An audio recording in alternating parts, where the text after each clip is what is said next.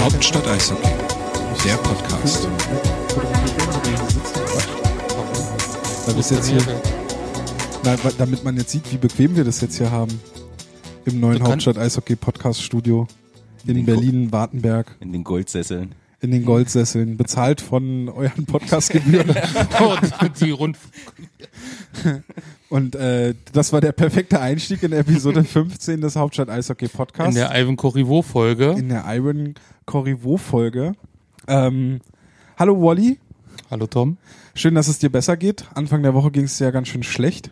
Ich, das war Playoff Fieber. Das war ist das auch Das schon ist die geilste Zeit. ist das, ist das versponsert von Ratio Farm oder sowas? Nee, äh, Robert hat doch geschrieben hier, was war das? Titragan. Titragan. Titragan, weil die doch früher Stimmt, Sponsor waren. ja, stimmt. Auch groß auf dem. Helm, ne? Hm? Waren, ja, mit so einem gelben, komischen Sticker. Nee, war, war nicht gelb, War das? Äh, das war verschiedenfarbig. Äh, war bunt. Titragan war bunt. Was war denn das Gelbe, was die auf dem Helm hatten? Die hatten mal so einen, einen riesen gelben Kram da. Schreibt uns in die Kommentare. Hi Flo! Hi Tom. Hi. Ja, hast du mich jetzt, hast du Tom gesagt, weil ich letztens schrieb. weil wir es letztens, als Flo und ich die Vorschau aufgenommen hatten, äh, auf die Viertelfinalserie, äh, erste Playoff-Serie gegen, gegen Straubing, da sagte ich danach noch zu Flo, ob eigentlich schon mal irgendwem aufgefallen ist, dass ich nie sage, hi, hier ist Tom oder dass irgendwie ich vorgestellt werde. Ich stelle mal euch beide vor oder unsere Gäste. Aber wer, wer ich bin, weiß keiner. Da werden wir mal eine extra Folge machen, um das aufzuarbeiten. man, die Ja. he- heißt dann Hallo Tom. Ja, zwei Stunden. Hallo Tom. wir uns dann Gäste Hallo Tom. ein. Genau, wir sagen dann einfach nur, dann müssen alle Hallo Tom sagen und das schneiden wir dann zusammen und das Nee, posten wir jetzt dann. können wir uns ja noch mehr Gäste einladen, weil wir ja noch mehr Platz haben hier. Ja, wir haben, äh, das erste war, dass wir jetzt mit mehr Mikros aufnehmen können. Hm. Und das zweite war jetzt, dass wir dieses Podcast-Studio erweitert haben. Hm. Wir haben jetzt sogar ein Backup-Mikrofon. Ja. Das wird richtig professionell, was wir hier machen. Äh, Moment mal, das braucht erstmal einen Namen. Nennen wir es Marvin oder Maximilian oder Tobias? Ich bin für Marvin. Das Backup-Mikro soll Marvin heißen. Ja. Und was ist denn mit deinen anderen? Ich wollte gerade sagen, zum Glück haben wir Meins- zwei. Das Mein- Maximilian? Meins ist das Maximilian. M&M, der, das, das, das M&M der Backup-Mikrofone. Okay. Ja, die Stimmung ist gelöst. Die Eisbären äh, stehen im Viertelfinale und haben sich gegen die Straubing Tigers in der ersten Playoff-Runde mit 2 zu 0 durchgesetzt. Darüber sprechen wir gleich. Wir haben eben noch das letzte Drittel und die Overtime der Fishtown Penguins gegen die Thomas Sabo Ice Tigers äh, uns angeschaut. Ähm, und das war ja dann auch dafür entscheidend, auf wen die Eisbären jetzt im Viertelfinale treffen. Und jetzt ist es München geworden. Und wir hatten dazu eine Umfrage auf Instagram. Wolli, möchtest du dazu noch mal ganz kurz was sagen? Ja, also 73 Prozent der teilnehmenden Fans werden sich ganz schön ärgern, denn, denn die haben für Mannheim gestimmt, dass sie gerne Mannheim gegen die Eisbären sehen wollen würden. Aber jetzt kommt der positive Aspekt. Die Mehrheit der teilnehmenden Eisbären-Spieler, die darf sich freuen. Es wird nämlich München. Welche Eisbärenspieler haben für München gestimmt? Das werde ich hier nicht verraten. Datenschutz und Geheimnis und so weiter. Kommt deine, deine parteipolitische äh, Erfahrung durch und es äh, Genau. fällt unter das Wahlgeheimnis. Genau. Ja. Flo, du hast Straubing, äh, du hast das Ausscheiden der Straubing Tigers getippt gehabt, als wir die Vorschau gemacht haben. Richtig. Du hast zwar nach drei Spielen gesagt, aber du hast zumindest gesagt, dass die Eisbären weiterkommen. Ich hatte gehofft, dass die Eisbären jetzt genauso wie ich Urlaub haben. haben sie natürlich nicht. Jetzt äh, bist du zufrieden mit deinem Tipp? Woran lag's? Ja, ich glaube, also ich muss ja trotzdem sagen, also ich hätte es jetzt auch nicht so schlimm gefunden, wenn es äh, halt gekommen wäre, wie du das gesagt hast, wenn halt jetzt der Sommer gewesen wäre. Ähm, aber irgendwie, ja, okay, gegen Straubing solltest du dich durchsetzen. Und ich glaube, mein Tipp hat dann auf meine persönliche Anspannung äh, gestiegen, steigen lassen, weil ich Erhöht. halt weil ich halt unbedingt recht haben wollte. Das ist der in interne Machtkampf. Ja, genau. Dass ich mal sagen kann, ich, ich hatte was richtig. nee. Ja, ansonsten, ja gut, wird's jetzt München.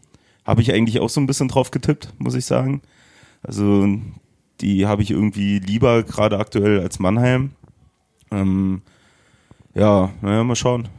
Ich finde jetzt naja, wir kommen ja dann noch auf München, aber ich also glaube, das wäre jetzt egal gewesen. Mannheim und München haben wirklich, finde ich, jeweils gute Hauptrunden gespielt und Mannheim natürlich jetzt mit ihrer Rekordhauptrunde und dem ganzen Kram. Und äh, ich finde es auch jetzt schon mal vorhergenommen, schon besser, dass es jetzt München geworden ist.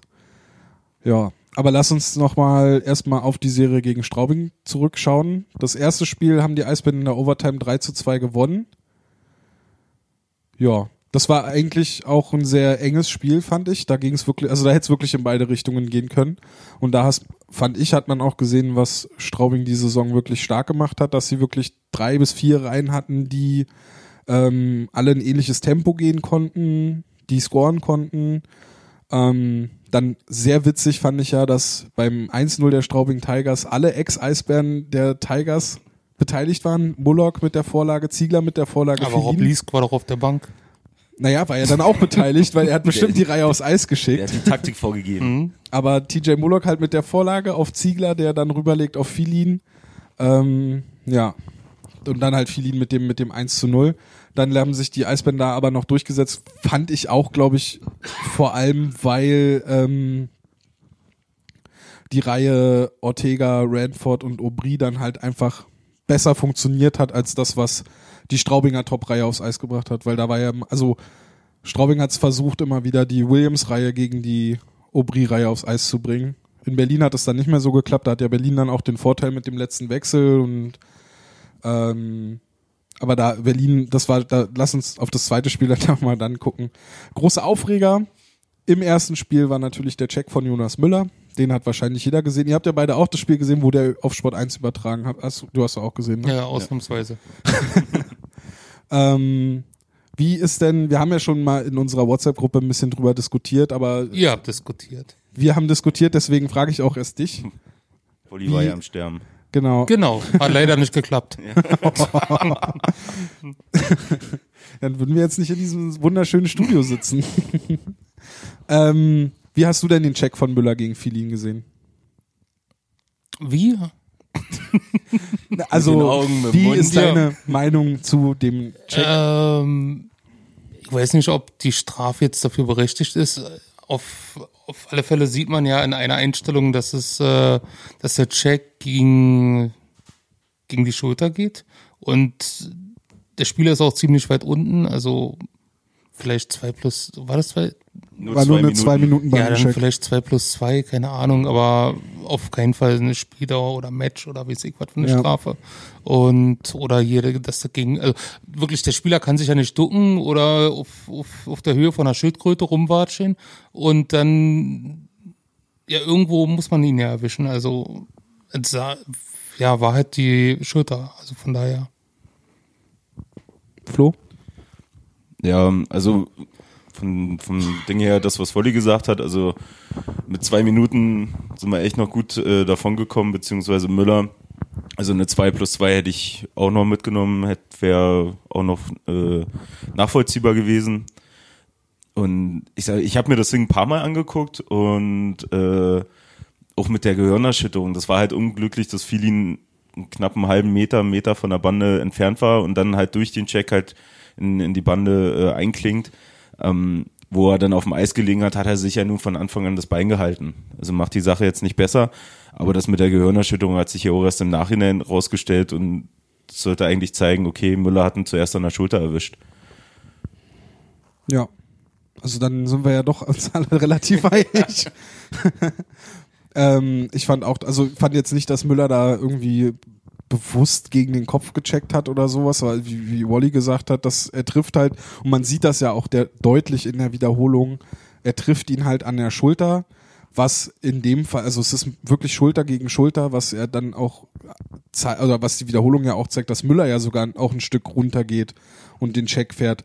Für Filin ist halt blöd, Filin streckt sich halt nach vorne, weil er, weil er die Scheibe dann noch erreichen will und ist halt dadurch dann auch in einer Position, die, glaube ich, dann den ganzen Aufprall halt sch schlimmer macht und ähm, dadurch, glaube ich, dann halt auch sich das Knie irgendwie dann verdreht oder was auch immer. Also es sieht schon nicht schön aus, dann wie er da auch äh, von der Bande dann so abprallt. Dann, ich glaube, da ist auch das Knie kaputt gegangen.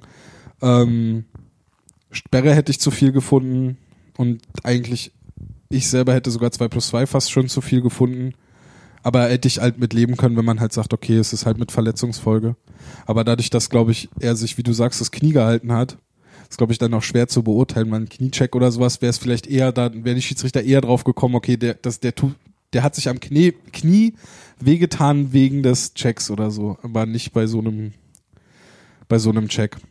Was leider nicht aufgeklärt werden konnte, jetzt äh, über Wiederholungen oder so, war die Aktion, ähm, die scheinbar, also im, im Kommentar hieß es, es war ein Check von Frank Hördler gegen den ähm, Mullerath von Straubing, der sich ja das Bein gebrochen hat. Mit dem gebrochenen Bein sogar nochmal versucht hat, aufs Eis zu kommen, was ich ganz schön heftig fand. Ja. Zeigt halt auch wieder, dass in den Playoffs dann so Verletzungen dann auch keine große Rolle mehr spielen. Filin war ja gleich raus. Ähm, und Mullerath hat, hatte sich ja dann auch verletzt. Und das war, glaube ich, auch der Knackpunkt, warum dann das zweite Spiel in Berlin relativ deutlich für die Eisbären ausging, weil Straubing irgendwie dann, die hatten nicht mehr die Tiefe, die sie vorher hatten und konnten dann halt das Tempo nicht mehr, vor allem nicht über 60 Minuten mitgehen, was die Eisbären dann spielen konnten. Du hast halt gesehen, bei den Eisbären, gerade die Top-Reihe hat alles dominiert. Ähm, die Shepard-Reihe hat gut funktioniert. Ähm, André Rankel hat wieder ein Tor geschossen, was wieder zum wunderschönen Fangesang geführt hat.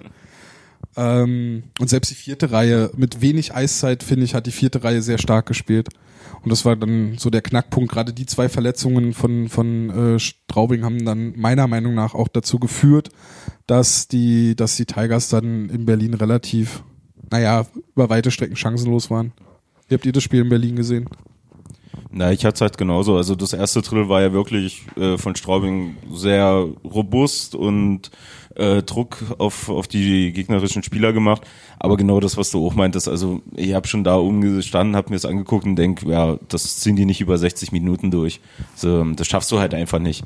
Ähm, und dann haben sie halt die, äh, ja, ich glaube Powerplay haben sie gar nicht so viel gespielt, ne? War ja generell sehr strafenarm. Ähm, und haben die Eisbären dann ihr Spiel gespielt, was halt die letzten Wochen halt auch spielen. Äh, da halt wirklich nochmal wirklich äh, klar zu sehen, der, der Vorteil, dass das im, im Team nochmal gestimmt hat, dass man nicht mehr komplett abhängig von der ersten Reihe ist. Und das hat halt viel ausgemacht. So, obwohl man halt auch sagen muss, dass beide Torhüter extrem stark waren. Also sowohl äh, Polor als auch äh, Setkov ähm, haben halt ihre Teams auf jeden Fall im Spiel gehalten. So im Endeffekt, ja, hast du dann vielleicht doch den, den gewissen Unterschied gesehen, der dann kommt. Das hatte ich von vor dem Anfang der Serie auch äh, nochmal getwittert gehabt, dass ähm, die Serie ein gutes Goalie-Duell wird und ja, wie du jetzt bestätigt hast, wurde der auch. Also ich war zufrieden. Und äh, was mich auch überrascht hat, die Emotionen. Also ich habe das Spiel umverbracht, äh, weil es mir nicht so gut ging. Bin dann am Ende aber doch noch runtergegangen, um Fotos von der Jubiläen Eisbären zu machen. Und da hat man dann auch ganz nah dran die Emotionen von Jeff Zetkov gesehen. Also ich glaube sogar er hat fast geweint. Das ist schon krass. Echt so heftig. Ja. Also es sah schon sehr danach aus. Ich habe jetzt die Bilder noch nicht gesichtet und rangezoomt, aber so verzogen, wie die Augen waren an den Außenseiten nach unten. Ja, das sah schon sehr emotionsgeladen aus. Ja, ja. Ja, aber ich glaube, das ist normal. Generell, wenn du halt Sportler, wenn du halt da bist, dann machst du dir halt Hoffnung.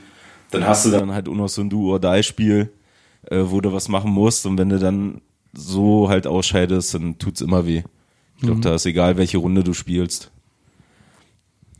Habt jetzt gerade die Premiere unseres Backup-Mikrofons gehört? Deswegen war ich gerade abgelenkt, Entschuldigung. Äh, überrascht mich das Setkov, weil Setkov ja schon so ein bisschen was anderes erlebt hat in seiner Ja, Karriere. eben, genau, deswegen.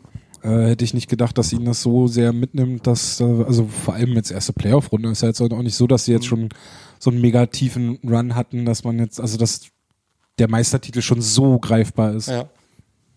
Ähm, wie ist denn eure generelle Meinung zu, zu dieser ersten Playoff-Runde? Das würde mich halt mal interessieren. Ähm, Wir haben uns vor einem Auto schon mal drüber unterhalten, Ja. aber Ja, aber ich sag mal, im Endeffekt hat die, hat die Serie halt so ein bisschen das gebracht, was ich erwartet habe. So, dass es äh, Spiele werden, wo du auf jeden Fall drüber redest, weil irgendwas muss passieren, wenn Straubing dabei ist.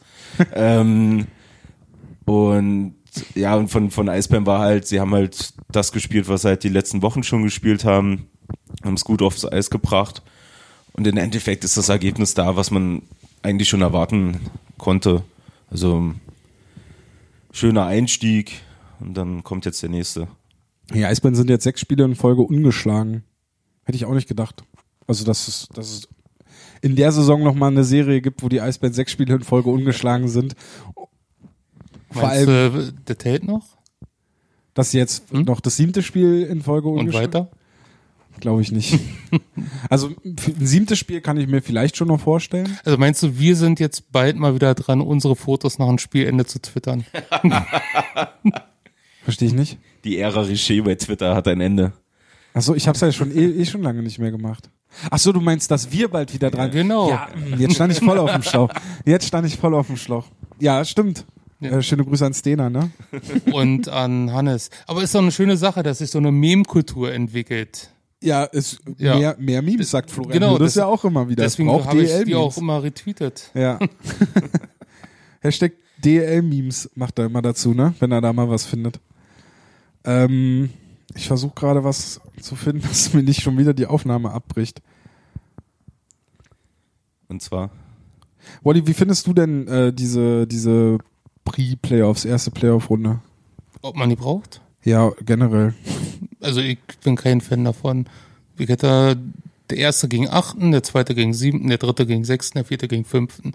Und ich finde Quatsch, dass jetzt sechs Teams eine Woche in Warteposition sind und auf die restlichen zwei warten müssen. Zumal man ja auch häufiger erlebt, wie dann das eines der Teams oder beide Teams, die aus dieser ersten Runde kommen, nochmal so einen Höhenflug haben und dann auf so ein Team, was halt, wie du sagst, in so einer Warteposition ist, treffen.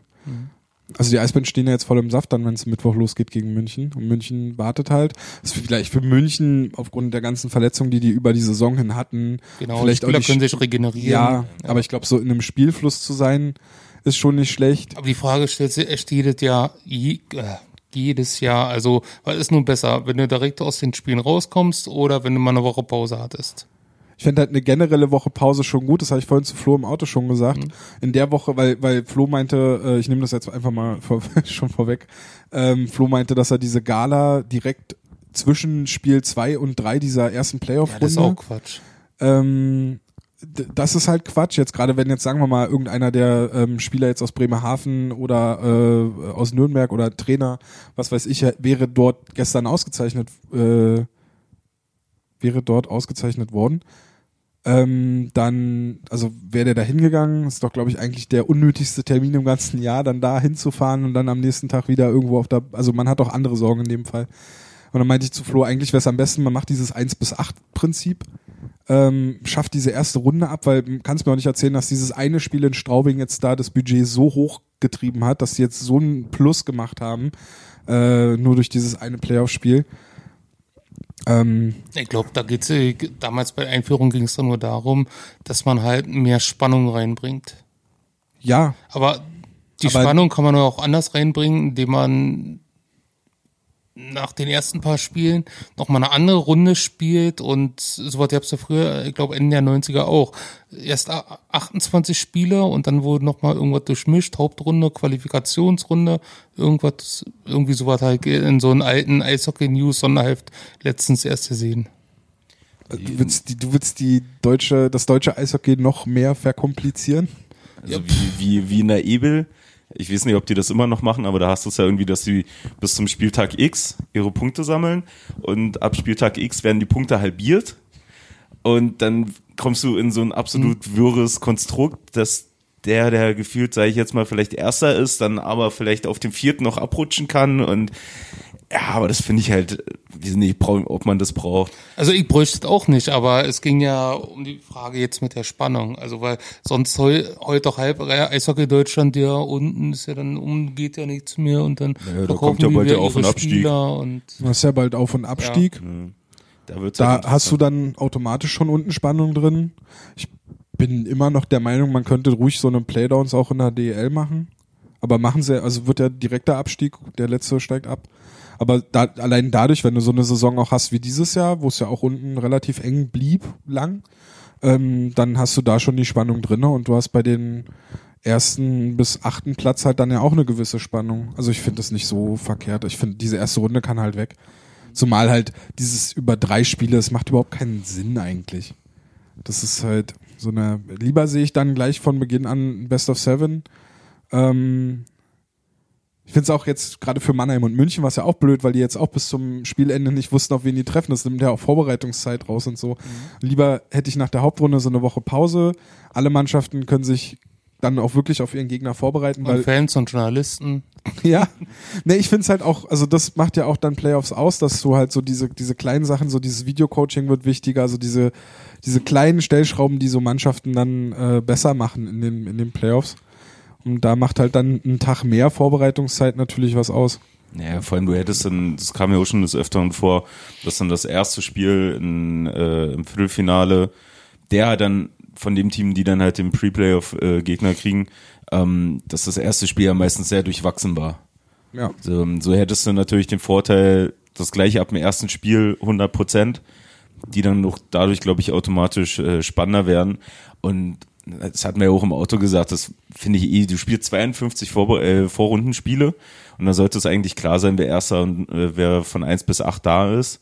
Und wer es halt nicht ist, ja, der hat dann Special Effects. Jetzt Mensch, Wolli. Hauptstadt SOG Podcast jetzt auch mit Soundboard. Endlich haben wir es auch geschafft. Wupp, wupp, wupp. Also ich werde jetzt zwischendurch immer kurz den Livestream von Bernie Sanders anmachen.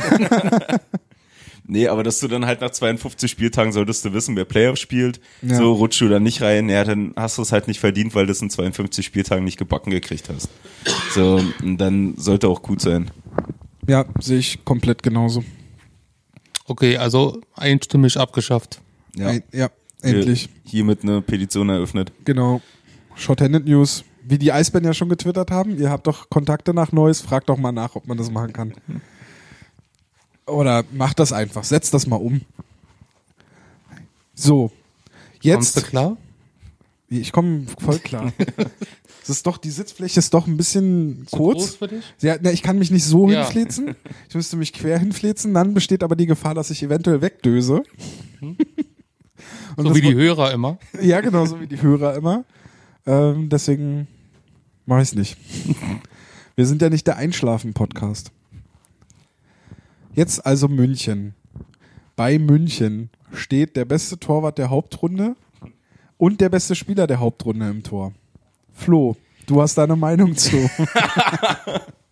Wir haben 200 Hörer gefragt. Nein, ähm, ja, ne, ich, also ich habe es mir gestern nicht angeguckt. Ich habe es dann halt verfolgt über die ganzen Social Media Geschichten, wurde es ja ständig reingespult.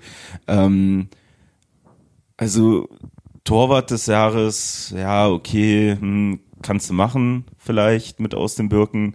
So äh, Spieler des Jahres verstehe ich nicht.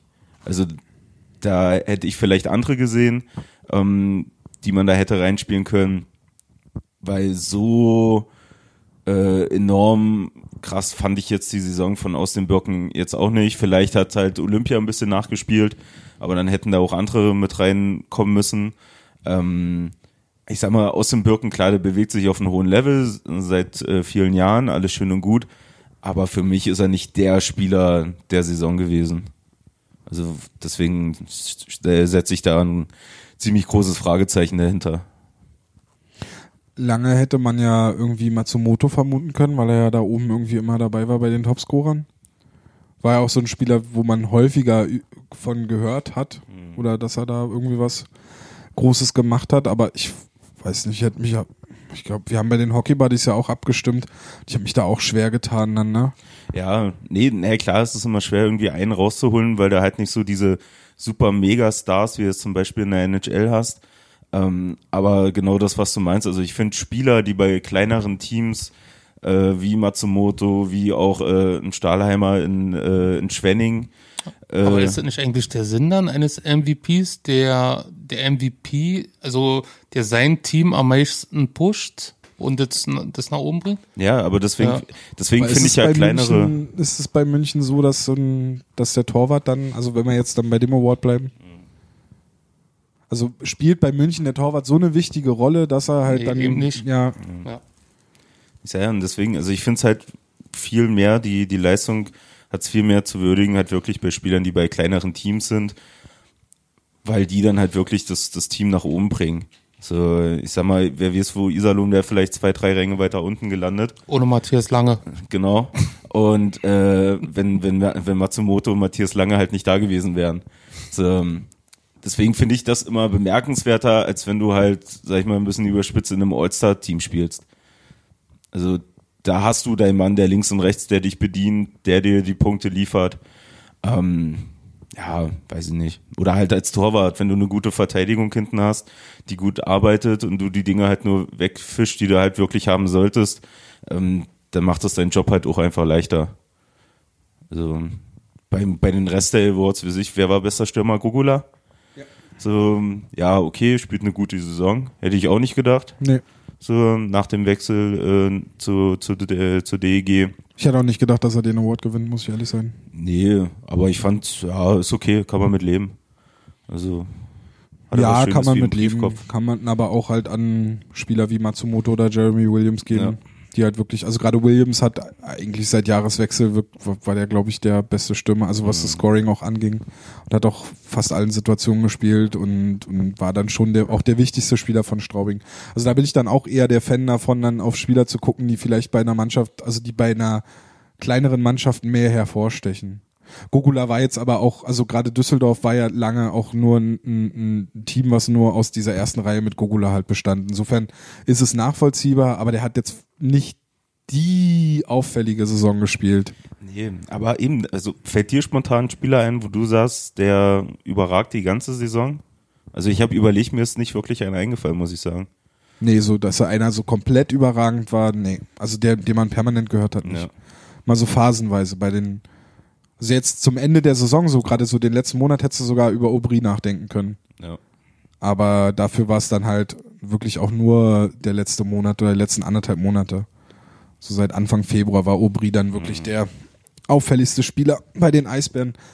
Vielleicht sogar aua, einer der wichtigsten. Äh, Nochmal die Frage, kommst du klar?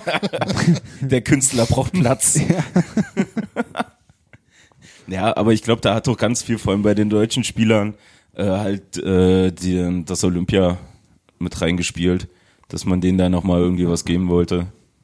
Kann ich mir vorstellen. meinst du, aber ein Jahr später dann noch? Kannst mir super vorstellen. Hätte man doch aber dann letztes Jahr schon machen können. Ja. Da waren die Awards, Awards wahrscheinlich schon, schon vergeben. ja, wahrscheinlich waren schon alle bezahlt. Da waren schon die Namen eingraviert. Das war ja dieses Jahr auch schon relativ früh klar. Also ich hatte schon so Gerüchte über die Gewinner gehört, die Gerüchte, die relativ hundertprozentig waren, ähm, schon hatte ich schon ein paar Tage früher gehört. Also es war schon, war schon etwas länger bekannt, wer da die Awards gewinnt. Wer bestimmt das denn überhaupt? Das ist eine sehr gute Frage, habe ich mich auch Also gefragt. der Rookie des Jahres, der bestimmt, haben wir die Fans bestimmt. Das war jetzt das erste Mal, Stimmt, ne? ja. Dass, ja. Aber ansonsten, wer da, sind das die Manager, Sportdirektoren? Manager, Trainer, äh, Presse, War das nicht eine Zeit lang über die Manne Höhne, Manne Höhne bestimmt. Ja, ich wollte gerade sagen, die Eishockey News. Hatten die nicht immer ihre Ich- ich komischen glaube, ihre Umfragebögen dann an die Mannschaften verschickt? Und aus den Mannschaften, das war auch irgendwas, oder war das nur für die Eishockey News, diese Umfrage? Hast du, kannst du dich daran noch erinnern? Haben die Eishockey News immer so eine Umfragebögen an die 14 DEL-Clubs verschickt? die Eisbären-Winterumfrage. Quasi wie die Eisbären-Winterumfrage und dann haben alle Spieler aus den Mannschaften da abgestimmt?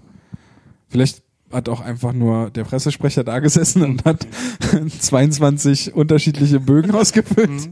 Ich habe eine Katze gemacht. Und dann ging das zurück. Aber ich bin mir gerade nicht sicher, ob das der Eishockey News, also ob das für die Eishockey News selber ein Award Ja. war oder halt ob es diese, dieser DL Award war. intern sein. Ja. Na, so lange gibt's auch diese Awards noch gar nicht, oder? Also zumindest, dass die so groß aufgepustet werden. Weil Ich glaube, letztes Jahr wurde das erstmal live übertragen über Facebook. Mhm. Ja, aber generell war es, glaube ich, wirklich so, so eine Eishockey-News-Geschichte, oder? Aber da stand halt in der Zeitung. Aber so mit Gala und sonst was. Es fand auf jeden Fall eine Zeit lang nur in Straubing statt, ja. Übrigens, Gogula Gestern war gar nicht im Olympiateam. oder? Gestern war in Bremerhaven, genau. Okay, also ich glaube, da versucht man dann so ein bisschen die NHL abzukupfern, die es in Las Vegas macht. Also geht man hier nach Bremerhaven und Straubing. So Bremerhaven ist das Las Vegas von Deutschland. genau. Sehr gut. Aber das ist doch gar nicht so schlecht, dass sie Haben wir, das da, jetzt so haben wir jetzt unseren Sen- Sendungstitel? Was, Bremerhaven, das Las Vegas von Deutschland? Ja. Okay. Merkt ihr euch das? Ja, wir haben es ja aufgenommen. Nee. Ja, aber, Witzig. aber ich sah ja, ich sah ja hier dieses, äh, den, den Zeitpunkt finde ich halt einfach schwach. Also das mehr oder weniger mitten in den Playoffs zu machen, verstehe ich nicht. Kann man noch zum Ende der Saison machen, klar, nicht ganz so weit vom, vom letzten Finalspiel, ähm, damit die Ja, da Spieler sind sich aber halt die ausländischen Spieler nicht mehr dort. Ja, dann müssen die halt kommen. Dann ist das halt eine Pflichtveranstaltung. Wird ja sicher irgendwo stehen. Also kann ich mir nicht vorstellen. Also ich finde ich finde den Zeitpunkt halt sehr ungünstig.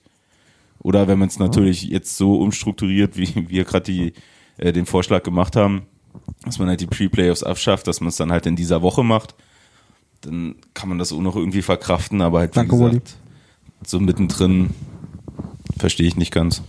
Aber gut. Ich will jetzt gerade nochmal schnell was gucken, weil ich gerade an mir Schon wieder oder immer noch? Ich gucke die ganze Zeit. Aber ich meine, Gugula war doch nicht im Olympiakader, oder? Google mal. Google und.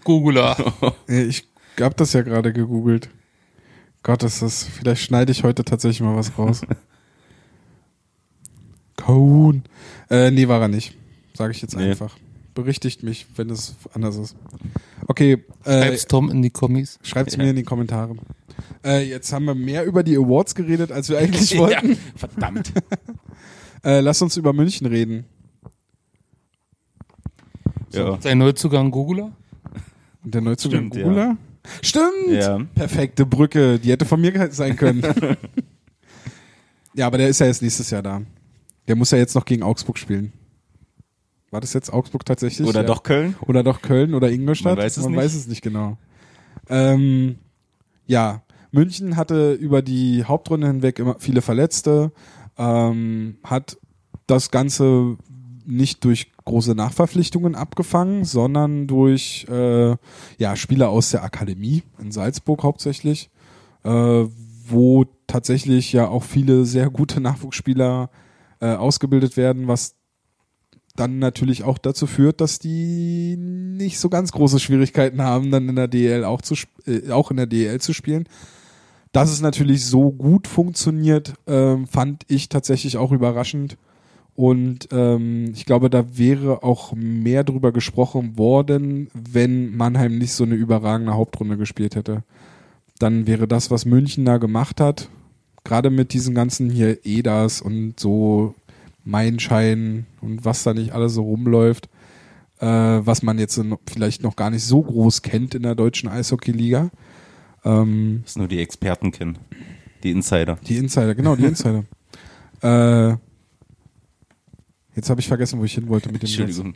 Aber es war, ist, also es ist schon, ist schon bemerkenswert, zeigt halt dann natürlich auch, was da für eine Power dahinter steht mit dieser ganzen Akademie äh, des Browserherstellers und so, aber zeigt halt auch, dass sie die Akademie nutzen und dass das nicht einfach nur so, ja, wir haben das so als Alibi, um irgendwie ein gutes Gewissen haben zu können, sondern es ist tatsächlich, da werden Spieler ausgebildet, die dann tatsächlich auch in der DEL spielen können. Ja, also es hat definitiv alles Hand und Fuß, was die machen. Das kannst du dir nicht absprechen. Ähm, dennoch muss ich sagen, jetzt auf, mit ein, auf eine Hinsicht auf die Serie gegen die, äh, finde ich München nicht ganz so stark wie letztes Jahr. Nee, Was vielleicht aufgrund dessen halt sein kann, dass halt jetzt mehr Jüngere dabei sind. Ähm, ja, den, dennoch denke ich, wird es, äh, wird es eine Serie, wo am Ende München rausgehen wird. Wir dem vielleicht ein oder zwei Spiele abschnappen können. Aber das war's dann schon. Also ich denke mal, wirklich in der Serie werden dann die Grenzen aufgezeigt, was geht und was nicht geht bei uns. Olli hat dazu nichts zu sagen. Gibt mir nur ein Kopfschütteln. Ähm, ich habe gerade mal geschaut, sieben U23-Spieler hat München eingesetzt in der Hauptrunde. Mhm. Äh, Andreas Eder hat alle 52 gespielt, kann man dann somit auch als Stammspieler, Stammspieler bezeichnen. Ähm, sein Bruder Tobias Eder 27, Meinschein 35, also die wurden halt auch häufig eingesetzt. Justin Schütz mit drei Spielen kann man vielleicht dann mal unter den Tisch fallen lassen. Aber da, also ich glaube, sieben waren es bei den Eisbären zum Beispiel nicht auch, und die Eisbären hatten nun so auch sehr viele Verletzte. Ähm, Ja, das ist so eine Sache von München. Dann äh, aus den Birken haben wir natürlich auch schon besprochen. Vielleicht nicht der auffälligste Torwart, aber schon ein guter. Kann man wenig drüber äh, sagen. Scheiße. Bei den Eisbären sind es acht. Echt? Ja. Also wenn man jetzt U23-Spieler nutzt und dann, na gut, Maximilian Franzrep äh, ist, zählt halt auch noch als U23-Spieler, dann hast du Kinder, Mick, Schiemens, Hessler, Wissmann, Wenn er im Adam Prospect Janke. Report steht, ist er ein Nachwuchsspieler. Dann ist er ein Nachwuchsspieler. Dann machen wir das an der Eiszeit fest. die haben nicht so viel gekriegt, also zählen die nicht. Ja gut, dann sind es halt acht. Fuck. Okay, dann haben die Eisbären doch mehr. Punkt für die Eisbären. Ja, aber trotzdem ist ja der Unterschied immer noch, ob die, äh, wenn die Jugendspieler halt dabei sind, halt eingesetzt werden oder nicht. Und das ist ja bei München doch schon ein gewisser Unterschied. Ja, vor allem wie sie eingesetzt werden. Jetzt, wo bei den Eisbären halt natürlich auch mehr Spieler dazukommen, spielt halt nur noch Charlie Janke im DEL-Team und Franz Repp als Backup. Und Charlie Janke spielt vierte Reihe und kommt jetzt in den Playoffs nicht über fünf Minuten Eiszeit hinaus. Vorher waren es halt ein bisschen mehr. Das habe ich auch in der Straubing-Serie nicht so ganz verstanden. Warum äh, gerade die vierte Reihe war ja gegen in den Wochen zuvor halt auch so ein bisschen so diese Energy-Line und so. Warum die dann halt also warum dann gegen Straubing nur halt hauptsächlich mit drei Reihen gespielt wird. Vor allem auch in dem Spiel, wo bei 4-1 dann zu Hause, äh, dann wird die Aubry-Reihe auf Doppelwechsel geschickt, also spielt einen Wechsel, geht runter für einen und kommt dann wieder.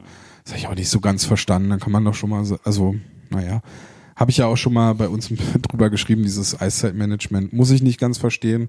Aber okay, solange wie es funktioniert und erfolgreich ist. Aber jetzt glaube ich, Aber die Frage könntest du am 15. in der PK stellen. am 15. in der PK, warum? Naja. Ob das Sinn macht so? Nina, wenn du es nicht verstehst, das ist ja eine Frage. Vielleicht kann die dir dann erklärt werden. Sitzt dann Jodin vorne und der erklärt mir das oder Kannst ja dann beide fragen. beide Trainer? Ja. Hm. Ja so. Äh, was meinst du, wird Don Jackson wieder seinen Stanley Cup Ring tragen, so ganz protzig? Das ist eine gute Frage. Hm?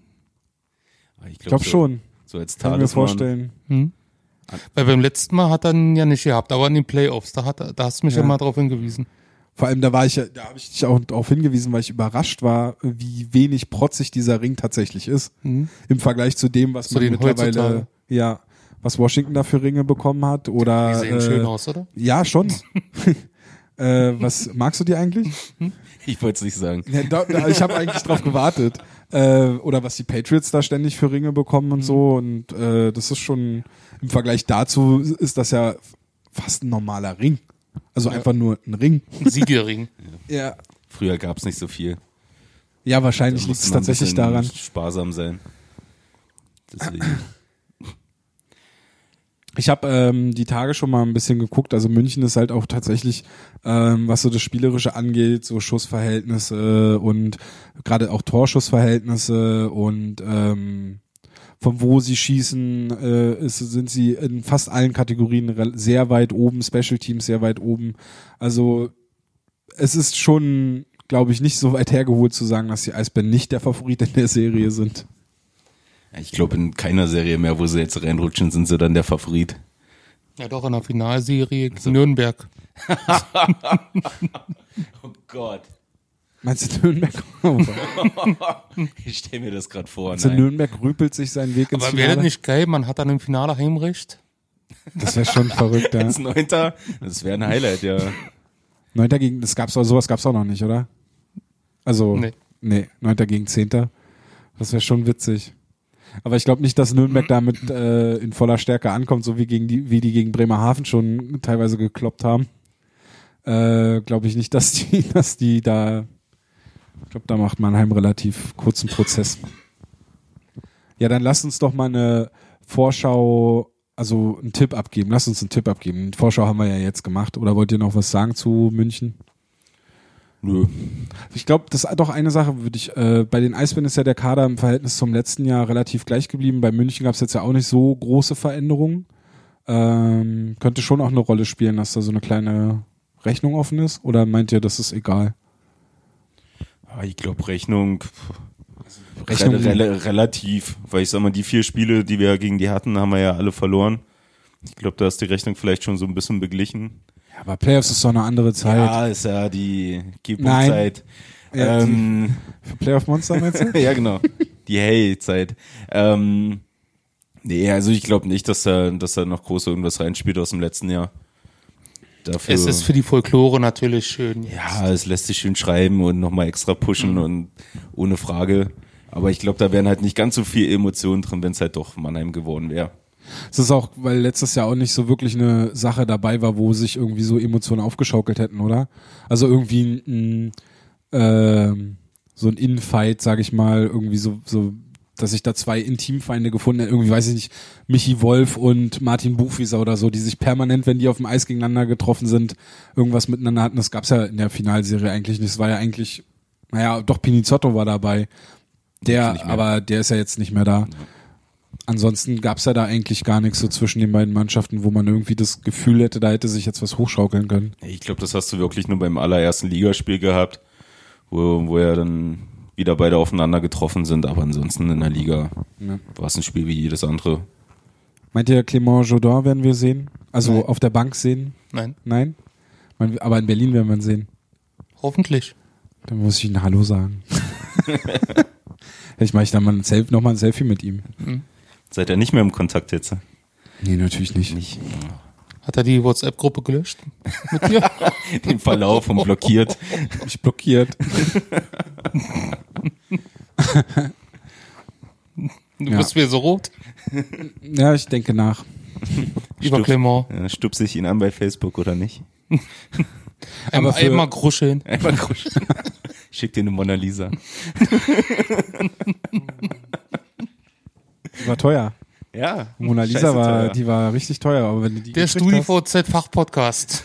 Nee, das war Yappi, oder? Mona Ja, Lisa ja, war Yappi. Das war, Na, hier Social Media Wally und dann Aber ich nicht war noch bei mal. Deswegen. Ach so, ja. Ich wurde letztens tatsächlich angestupst bei Facebook. Mhm. Ich weiß gar nicht warum. Ich weiß auch nicht mal mehr, wie es geht. Aber es ist passiert. Ja. verrückt. Wirklich verrückt. Äh, ja. Okay, Wally, wie tippst du die Serie? 4-2 München. Also die Eisbären gewinnen zwei Spiele, scheiden dann aus. Ja, ich habe ja schon gesagt, eins oder zwei, aber ich glaube, eins ist realistisch. Also 4-1. Ich würde auch 4-1 tippen, scheiße. Nimmst, nimmst du nur 4-0 oder 4-3? Ja, eben. Ich, nee, ich, bin- ich mach, bleibe meinem äh, ewiger Pessimist Tom treu und sag, dass München die Eisbären sweept. Aber ich glaube, die Eisbären gewinnen eins. also ich sag Sweep für München, Wally sagt 4-2 für München und Flo sagt 4-1 für München. Und dann äh, haben wir das nächste Mal äh, unsere Saisonrückschau, wo wir sogar schon den Namen für haben. Da freue ich mich drauf. Haben wir? Habe ich vorhin in die Gruppe geschrieben. Hast du nicht Achso, auch? ja, ja, ja, stimmt. Also besser, besser, einen besseren Namen hätte Wally nicht vorschlagen können. Du hast ja vorhin in die Gruppe geschrieben, was ich vorgeschlagen habe. Ich habe gesagt, dass wir das als Folgennamen nehmen sollen. Also dass wir uns das vormerken sollten für die Review. Und äh, du hast aber das als erster da hingeschrieben. Das ist jetzt super spannend. ja. Hm? ähm, Es steht irgendwo da. Nee, also ich bin dagegen. Irgendwann sollte man ein Kapitel auch mal abschließen. Na dann, an dem Tag Ja. machen wir das Kapitel zu. Der Spannungsbogen ist aufgebaut. Ja. ja. Willst du noch kurz was äh, zur Choreo erzählen? Also zur ursprünglich geplanten Choreo, kann man, darf man das sagen oder darf man das nicht sagen? Oder besteht die Möglichkeit, dass die eigentlich geplante Choreo vom Freitag, dass die jetzt gegen München nochmal, dann sagen wir dazu nichts, freuen uns einfach nur darüber, wie die Stimmung war, danke. Check. Nein, ne, also wir haben, wir haben ja das Feedback bekommen, dass wir uns auch mal darüber äußern dürfen, wie die Stimmung in der Halle ist. Dass die Stimmung bei den Eisbären in den Playoffs gut ist, überrascht mich nicht. Nee, eher weniger, aber trotzdem halt, dass es ähm, in der Masse so getragen wird, dass sich das halt nicht nur alleine auf die Kurve beschränkt. Ja, das stimmt. So, das ist, ist schon eine Ausnahme. Äh, und mein Ding ist immer, wo du siehst, okay, die Leute haben Lust, was zu machen, da geht was.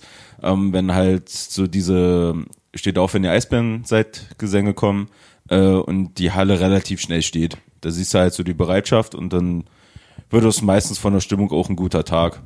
So, also echt, also dann halt auch auf den Mittwoch auf die Choreo. Ähm, war gut, sah echt gut aus. Wo ich gehört habe, das wird eine Wende-Choreo, hatte ich erst ein bisschen Bauchschmerzen aus vergangenen Choreos. 30 Jahre Wende jetzt. Er stand unten ganz klein am Plexiglas. Ja. Nee, ähm, aber dass das so gut funktioniert hat. Boah, ist das schlecht. Ähm, Nee, der war sehr gut. Der war ja, wirklich. aber trotzdem. Das ist der nächste, das ist der nächste Motto-Spieltag. Gibt's keine Wellenbrecher dann? Ich musste gerade an Strago denken, wie er meinte, ach, bei dir sitzt jede Pointe. Ah, nee. Ja, wo, wo war ich jetzt? Völlig Bei vergessen. der Wende-Choreo. ja, genau. Die, die Wende-Choreo, die, die. Das, oder die gut lief. Holger Wende Choreo? Nee, der kriegt nichts, der kriegt eine Tapete. ähm, Der war jetzt nicht so gut, muss aufpassen. Ich dachte jetzt, äh, äh, ja, tut mir leid. Ähm, nee, du doch nicht, er. Ja, Ich bin ja drauf eingegangen, ich hätte es auch ignorieren können. Ja, ich bin auf beides eingegangen. Also Ja. heute, heute stimmt die Chemie hier jetzt. Ja, das läuft hier. Ich glaube, das ist, weil wir so weit auseinander sitzen. Ja, das da kann auch sein. Ist das Kitzeln nicht mehr so da. Oh Gott. Wende-Choreo. Wende-Choreo. Komm zum Punkt. Zum dritten. Die war gut. War gut gewendet. Ähm, ja, und ich sag mal, jedes Mal, wenn, wenn Choreo stattfinden, kannst du halt nur vor den Jungs und Mädels, die das vorbereiten, die ja äh, bei der Choreo selber noch bis zum Abend davor, beziehungsweise in der Nacht noch im Bogen gesessen haben und äh, gebastelt haben und vorbereitet haben, äh, kannst du halt da nur echt einen Hut ziehen. So, gut, ich spreche da ein bisschen aus eigener Erfahrung. Das ist halt ein tierischer Aufwand, den du halt wirklich gefühlt für drei, vier Minuten machst, wo dann noch einfach haufenweise Kohle äh, hintersteckt, die aus eigener Tasche bezahlt wird. Äh, und das ist halt jedes Mal, wenn du weißt, was dahinter steckt, ist es jedes Mal bemerkenswert, dass sowas gemacht wird. Und natürlich das Bild immer wieder ein gutes ist. Zumal das ja jetzt keine Choreo war mit dem irgendwie Ausmaß von einem irgendeinem Bild, was noch gemalt wurde auf, auf irgendwelche, was sind Laken dann wahrscheinlich meistens, ne? Na, Folien sind Oder das. Folien. Ja, ja. Also das waren Laken ja jetzt sind ja nicht B1. wegen Brandschutz oder was? Genau. Echt? Ja, ja, ach, deswegen nimmt man, aber Folien sind doch genauso scheiße. Nee, da gibt's auch B1-Folien, die sind nur scheiße ach, die, teuer. die entzünden sich dann nicht so schnell. genau, oder was? die schmelzen ein, nur vor sich hin, aber das ist ja wohl viel besser angeblich. Keine Ahnung. Aber da kann man dann trotzdem gut draufmalen. Ja, na, gemalt wird ja auf Folien ja weniger, sondern. Ja, deswegen meine ich ja. Ja, nee, dann, na, wenn, dann wird halt geschnitten aus Folien und das dann so, zusammen. da auf- Hast du etwa nicht das Black Corner Video gesehen vom Making of? der Doch, das habe ich gesehen. Da habe ich ja, ich, ich, ich rede ja jetzt nicht von der Choreo, die am Freitag war. Ja, aber da siehst du ja, sondern- wie das allgemein gemacht wird. Genau, aber ich rede ja, Ja. von der Choreo wie, wie das, was sie zum Beispiel bei, als ähm, Hartmut Nickel und so, diese, äh, ja. die, die Generation, wo die ihren Banner, ihr Banner bekommen haben. Da gab's doch diese Choreo, wo, wo die Bilder hochgezogen wurden. Und davon meine ich, und das sind doch dann aber Laken oder so Stoff, wo, wo das drauf gemacht Oder ist Nee, das auch das das, ist Fo alles gefol- Folie. geklebte Folie? Alles Folie. Ah, siehst du? Das wusste ich nicht. Die, äh, das Video vom Black Corner habe ich natürlich gesehen. Das haben wir ja auch. Hast du Äh, eigentlich auch meinen Artikel von 2008 gesehen auf valley-berlin.de zur letzten Choreo im Wellblichpalast? Da habe ich ganz genau geschrie geschrieben, wie wir das gemacht haben damals. ja, habe ich gelesen. Sehr gut, sehr gut. Nee, aber ich erinnere mich. Aber trotzdem kann man ja, kann man ja da nochmal nachfragen, weil die Hörer das vielleicht nicht alle gelesen haben. Und ich finde es ja schon interessant, also gerade wie Flo auch sagt, also wie, wie viel Arbeit steckte da jetzt drin in der Choreo von Freitag? Was schätzt du? Das kann ich dir nicht sagen. Also, es ist echt schwer abzuschätzen. Also ich wo kann weißt, sagen, so- 2008 waren es 40 Stunden. 40 Stunden. Ja. Für eine Choreo, die dann effektiv wie lange gedauert hat im, in einem Stadion? Ne, wird 10, einmal 15 hochgezogen. Sekunden? Ja. Das ist schon krass. Das war diese blaue mit den Sternen, ne? Oder? Nee, die war von 2005 mit den Sternen. Okay. Was war denn die letzte im Valley? Die letzte im Valley war Viva Valley. Ah ja, genau. Stimmt, stimmt. Ja, klar, um, umso, umso aufwendiger das Motiv ist, umso mehr Arbeit steckt halt drin. Naja, klar. Und halt wie das machst, also gefühlt bist du ja einen halben Tag damit erstmal beschäftigt, auszuklabüsern, wie es am besten geht. Ja. So, und aber halt ze- zeitgleich am schnellsten. Aber wenn du dann da halt einen Weg hast, dann geht's echt gut und wenn du natürlich auch genug Leute hast. Also das ist halt echt ein tierischer Aufwand, der da, der da passiert, für die kurze Zeit dann wiederum. Na, dafür hat's dann, dann halt gut funktioniert. Gerade das mit dem Wendefolien, also mit diesen, also jetzt, ich habe es ja äh, von zu Hause gesehen und dann von unterwegs. Ähm, da habe ich kaum jemanden gesehen, der am Anfang, als noch diese weißen Pappen übers Gesicht, äh, über nach oben gehalten wurden, kaum einen, der das am Anfang falsch rum hatte. Dass man schon vor, vorher ahnen könnte, äh, was sich da drunter verbirgt. Einen hatten sie kurz eingeblendet, der hatte halt dann schon, das war aber weiß-weiß. Und da war dann kurz das alte. Äh, Alex und Daniel? Genau. Und da war dann auch das, äh, das Eisbären-Logo zu erkennen, was ja dann, das alte Eisbären-Logo, was ja dann überall äh, auf den anderen Pappen halt war. Und dadurch war es, blieb es noch, die Überraschung war dann noch höher, als was, das, was sich dann da ähm, gezeigt hat am Ende. Aber letztlich hätte die Choreo, die du mir erzählt hast, die hätte ich noch lieber gesehen. Ich hoffe, die, die wird noch irgendwie umgesetzt. Die würde halt perfekt passen. Aber der Aufwand, wie du sagst, ist halt riesig. Gerade weil ja jetzt auch wahrscheinlich ein Großteil der Gruppen halt auch äh, dann zu allen Spielen fährt. Ne? Ja, viele ist ja immer, ist ja generell Playoffs, ist ja bei jedem so. Das ist halt ein tierischer Aufwand. Ja. So, vor allem jetzt, wenn du halt alle zwei Tage äh, auf der Autobahn unterwegs bist. Ich weiß gar nicht, in irgendeinem Jahr habe ich das mal mitgemacht. Ähm, da hatte ich selber sehr viel Zeit, äh, wo ich dann wirklich jedes Playoff-Spiel mitgenommen habe. Ähm, und das ist halt, du denkst halt nur von Tag zu Tag. So, was brauchst du, was machst du, was stopfst du jetzt in die paar Stunden, die du dann doch noch zu Hause bist?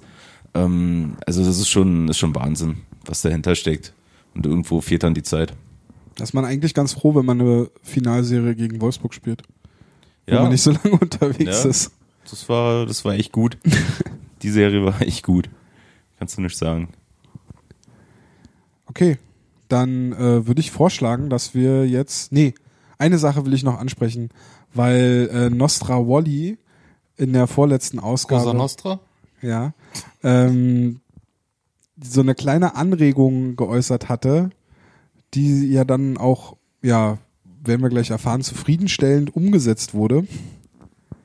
Und zwar hattest du angeregt, dass am 8. März die Frauenmannschaft der Eisbären Juniors mehr in den Fokus gerückt wird, was die Eisbären ja auch, oder allgemein das, dieses Thema Weltfrauentag und so ein bisschen in den Fokus gerückt wirkt. Und äh, haben die Eisbären ja auch gemacht mit Erdenbully-Einwurf und sowas alles. Äh, wie fandst du das? Wurde, wurde deinen Wünschen entsprochen? Oder war das immer noch zu wenig? Für Eisbärenverhältnisse war es okay. Würde ich solch ein Event jetzt natürlich in einer anderen Liga erwarten, über einen großen Teich, da wäre es zu wenig gewesen. Also das Interview war natürlich okay, ähm, Ceremonial Puck Drop war in Ordnung, aber jetzt fehlt natürlich solche Sachen wie Videos mal zwischendurch und ja. Aber zum Beispiel das mit der Musik zum Beispiel war schon mal ein cooler Ja, Ansatz. das war super. Also da immer nur Musik Ja. von weiblichen Künstlern zu spielen, war ein Ja. cooler Ansatz. Die, die ich mir gewünscht hatte, waren leider nicht dabei. Also Wann- muss man natürlich bemängeln. ja, das ist natürlich drei Ja. Sterne. Also da kann man schon mal einen riesen Abzug machen. Und dass bei der gegnerischen Strafbank immer noch die Toten Hosen lief, muss man natürlich dann auch ist bemängeln. Vertrag. Vertrag ist Vertrag. Wie fandst du das? Ja, war okay. Also ich ich muss aber auch dazu sagen, ich war relativ spät in der Halle. Ja. Ähm, also das Interview und so, das habe ich nicht mehr mitgekriegt. Äh, das mit der Musik, ja, gut.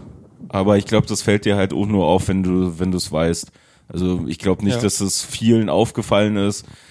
Dadurch, dass du ja immer irgendwie eine Beschallung hast in, in der Halle, ähm, würde ich beinahe drauf wetten, dass nur ein kleiner Prozentsatz aufgefallen ist, dass es nur weibliche Künstler waren. Na, eigentlich ja auch nicht. Also es waren schon Männer dabei, aber zum großen Teil waren es halt Frauen. Ja, ähm, also klar, also wenn man sowas macht, könnte man das ein bisschen mehr machen. So, aber ich glaube, so die Bilder, die ich auch gesehen habe, dass die Fraumannschaft trotzdem einen coolen Tag hatte. Ja, die haben sich richtig gefreut. Ja, Gerade so. mit der Dancecam, da wurde auf die Ja. gezeigt und die haben da, sind Genau. da abgegangen. Also für die so als Saisonabschluss, denke ich mal, war das eine schöne Sache. Ja, war ein schönes Team-Event. Und das ist, denke ich mal, der größte Gewinn an dem Tag. Und nächstes Jahr vielleicht ein bisschen mehr Vorlauf. Hat Wie sich überall. vielleicht mit dem 90s-Spieltag etwas überschnitten. Die Vorbereitung. Okay, dann haben wir das auch abgehakt. Äh, da ich ja nicht in der Halle war, bei Magenta Sport wusste man scheinbar nichts davon, so richtig. Also da wurde das nicht wirklich thematisiert, fand ich ein bisschen schade. Ähm, haben halt den Ceremonial Pack Drop haben sie halt gezeigt, aber halt nicht Achso, so das wirklich. Vorwort ist natürlich noch erwähnenswert gewesen. Das was? Am Vorwort ähm, Icepan Live. In Das haben Jay und Susanne geschrieben. Ach cool. Ja. Und ja. Also passend zum Spieltag. Sehr schön. Dann lasst uns doch schon zu den Fragen kommen. Okay. Wir müssen mit einer Frage anfangen. Die noch von der letzten, also Achso, von, der, Anna noch, ne? Die Frage von Anna, was ich ja versprochen hatte, dass wir die, äh, Red weiter. dass wir die in Episode 15 dann beantworten. Hast du die parat noch? Nee. das war euer Part. Die, ne, Ja. die Frage Aber war, Moment, Moment, na klar.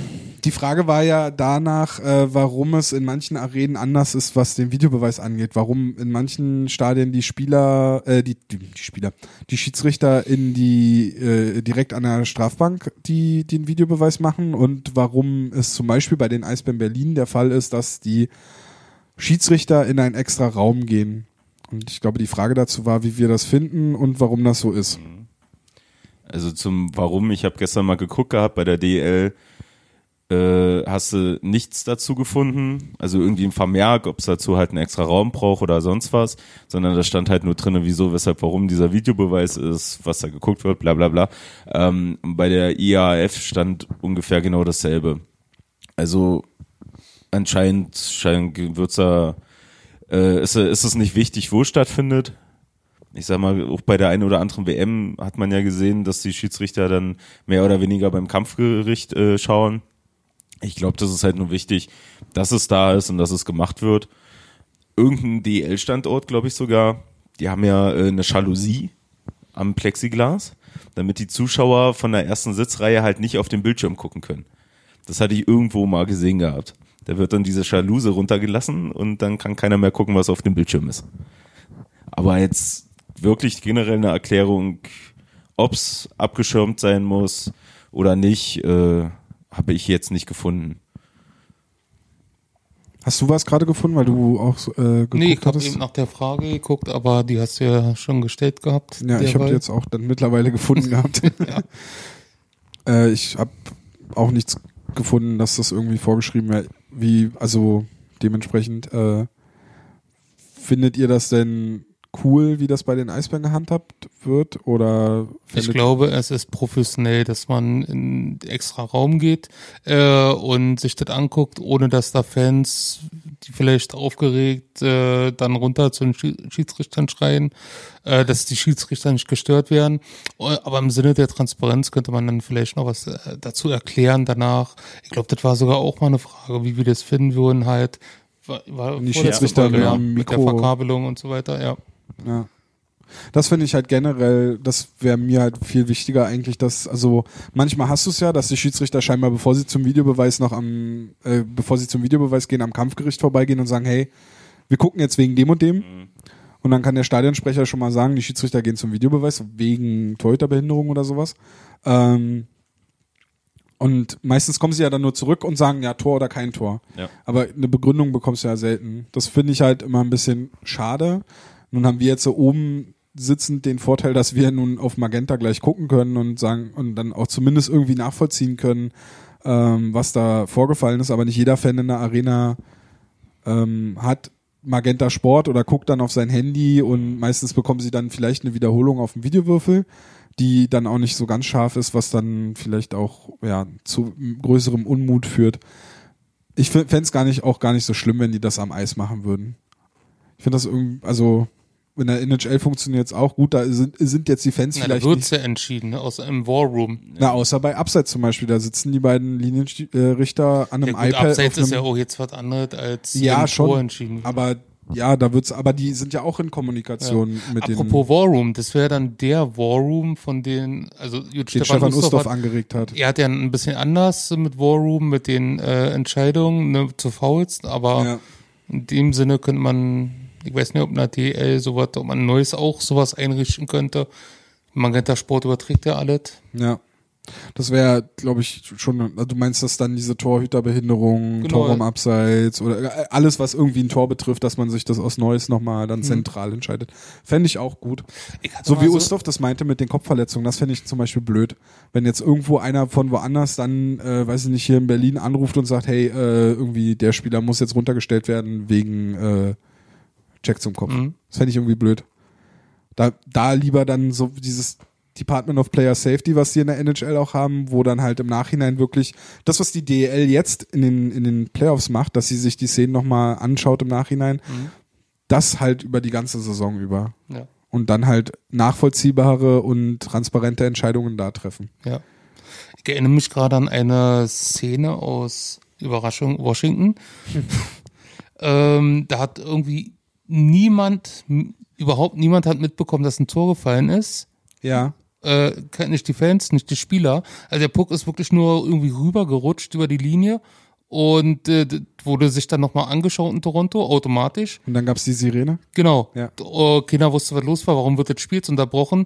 Die Schiedsrichter sind ans Telefon gekommen und wurden darüber informiert, dass ein Tor gefallen ist. Auch geil. ja, Äh, Jungs, übrigens, äh, da ist was. ja. Auch cool. Nee, aber vom, dadurch hast du nicht so eine Szene wie jetzt zum Beispiel am Freitag in Nürnberg in der, äh, in der ersten Verlängerung, wo der einen Pfostenschuss macht, die spielen weiter und die Schiedsrichter unterbrechen das Spiel, obwohl eigentlich, also ich hatte jetzt nicht gesehen, dass es einen Grund gab, das Spiel zu unterbrechen, um halt dann zum Videobeweis zu gehen. Nachvollziehbar, weil wenn es ein Tor war, müssen die jetzt nicht noch fünf Minuten weiterspielen, um dann festzustellen, oh, vor fünf Minuten wäre das Spiel schon vorbei gewesen. Aber ähm, ja, da ist das was, da- also es ist schon häufig, habe ich schon häufiger mitbekommen, dass dann macht so ein Möp und dann so eine rote Sirene wie beim Powerbreak. Und dann gehen die da ans Telefon und dann wird denen gesagt, ja, war ein Tor. und dann wird die Uhr zurückgesetzt und dann spielen die halt weiter. Und dann ist halt, zählt halt dieses Tor, ne? dann würde ich mich dann noch auf die Ansagen freuen. Herr Kopitz, bitte ans Telefon. Herr Kopitz, die 513, die, Lasse, was kosten die Kondome? Oh Gott. Lasche! Nee, aber ich würde es ich würd's halt, also von dem War Room mal abgesehen, ich würde es halt generell auch cool finden, wenn's, äh, wenn, wenn die Torentscheidung jemand machen würde, also beziehungsweise sich die angucken, der halt nicht auf dem Eis steht. Also das finde ich irgendwie nochmal einen Ticken besser, weil der Also halt ein von, extra Videoschiedsrichter. Genau, so, weil der halt dann wirklich von, von nichts irgendwie betroffen ist oder sonst was. Oder halt irgendwas hat, was halt auf dem Eis ist, die, was vielleicht beeinträchtigen kann oder irgendwie einen Einfluss nehmen kann. Äh, das würde ich, glaube ich, nochmal ein bisschen besser finden. Wäre vielleicht was für, für die Playoffs, wenn man nicht alles über eine ganze Saison machen kann. Ähm, ja, also ich glaube, das wäre schon ein Fortschritt auf jeden Fall. Ich weiß nicht, ob das auf YouTube zu finden ist. In irgendeiner äh, Übertragung von einem Maple Leafs Spiel war das, ähm, haben sie mal diese Zusammenarbeit von dem NHL War Room und den Schiedsrichtern äh, in einem NHL-Spiel gezeigt. Und ähm, da war das dann auch so eine Situation, wo die Schiedsrichter sich auf dem Eis nicht sicher waren, ob es ein Tor war. Dann hat der aus dem War Room halt gefragt, so hey, wie habt ihr das gesehen? Also wie ist eure Entscheidung auf dem Eis? Wie habt ihr die Szene gesehen? Wonach sollen wir hier schauen? Dann hat der Schiedsrichter gesagt, ja, schaut mal da und da nach. Dann haben die halt sich das Video angeschaut, haben gesagt, hey, von unserer Seite aus ist es kein Tor. Bleibt bei eurer Entscheidung. Und dann, äh, also so, da wurde halt gezeigt, wie diese Kommunikation und die letztlich die Entscheidung dann zustande kommt. Das wurde da halt sehr schön gezeigt. Ähm, und zeigt halt, dass der Schiedsrichter auf dem Eis immer noch eine gewisse Entscheidungs äh, Gewalt hat und das nicht einfach nur allein jetzt, außer wie mit der Sirene halt, äh, wo wo es ein klares Tor war, äh, dass es nicht allein nur aus Toronto entschieden wird. Ja, das würde ich aber auch gut finden, weil vom Prinzip her, du hast ja, ich weiß jetzt nicht, ob es in der D doch in Playoffs ist ja, dass es praktisch äh, nochmal wie so einen Begleiter gibt. Den Serienmanager. Ja, genau. So, ähm, dass es da aber halt auch jeweils äh, jemanden für einen Schiedsrichter gibt, der die halt irgendwie begleitet über die Playoffs. Ähm, Das haben sie jetzt auch, ne? Ja, Diesen genau. Video. Genau, und da denke ich mir, okay, wenn der eh da ist, dann kann man den doch auch einen Bildschirm in die Hand drücken. So, weil das Spiel beobachtet der so oder so. Zusammenarbeit, was du meintest, äh, findet eh statt.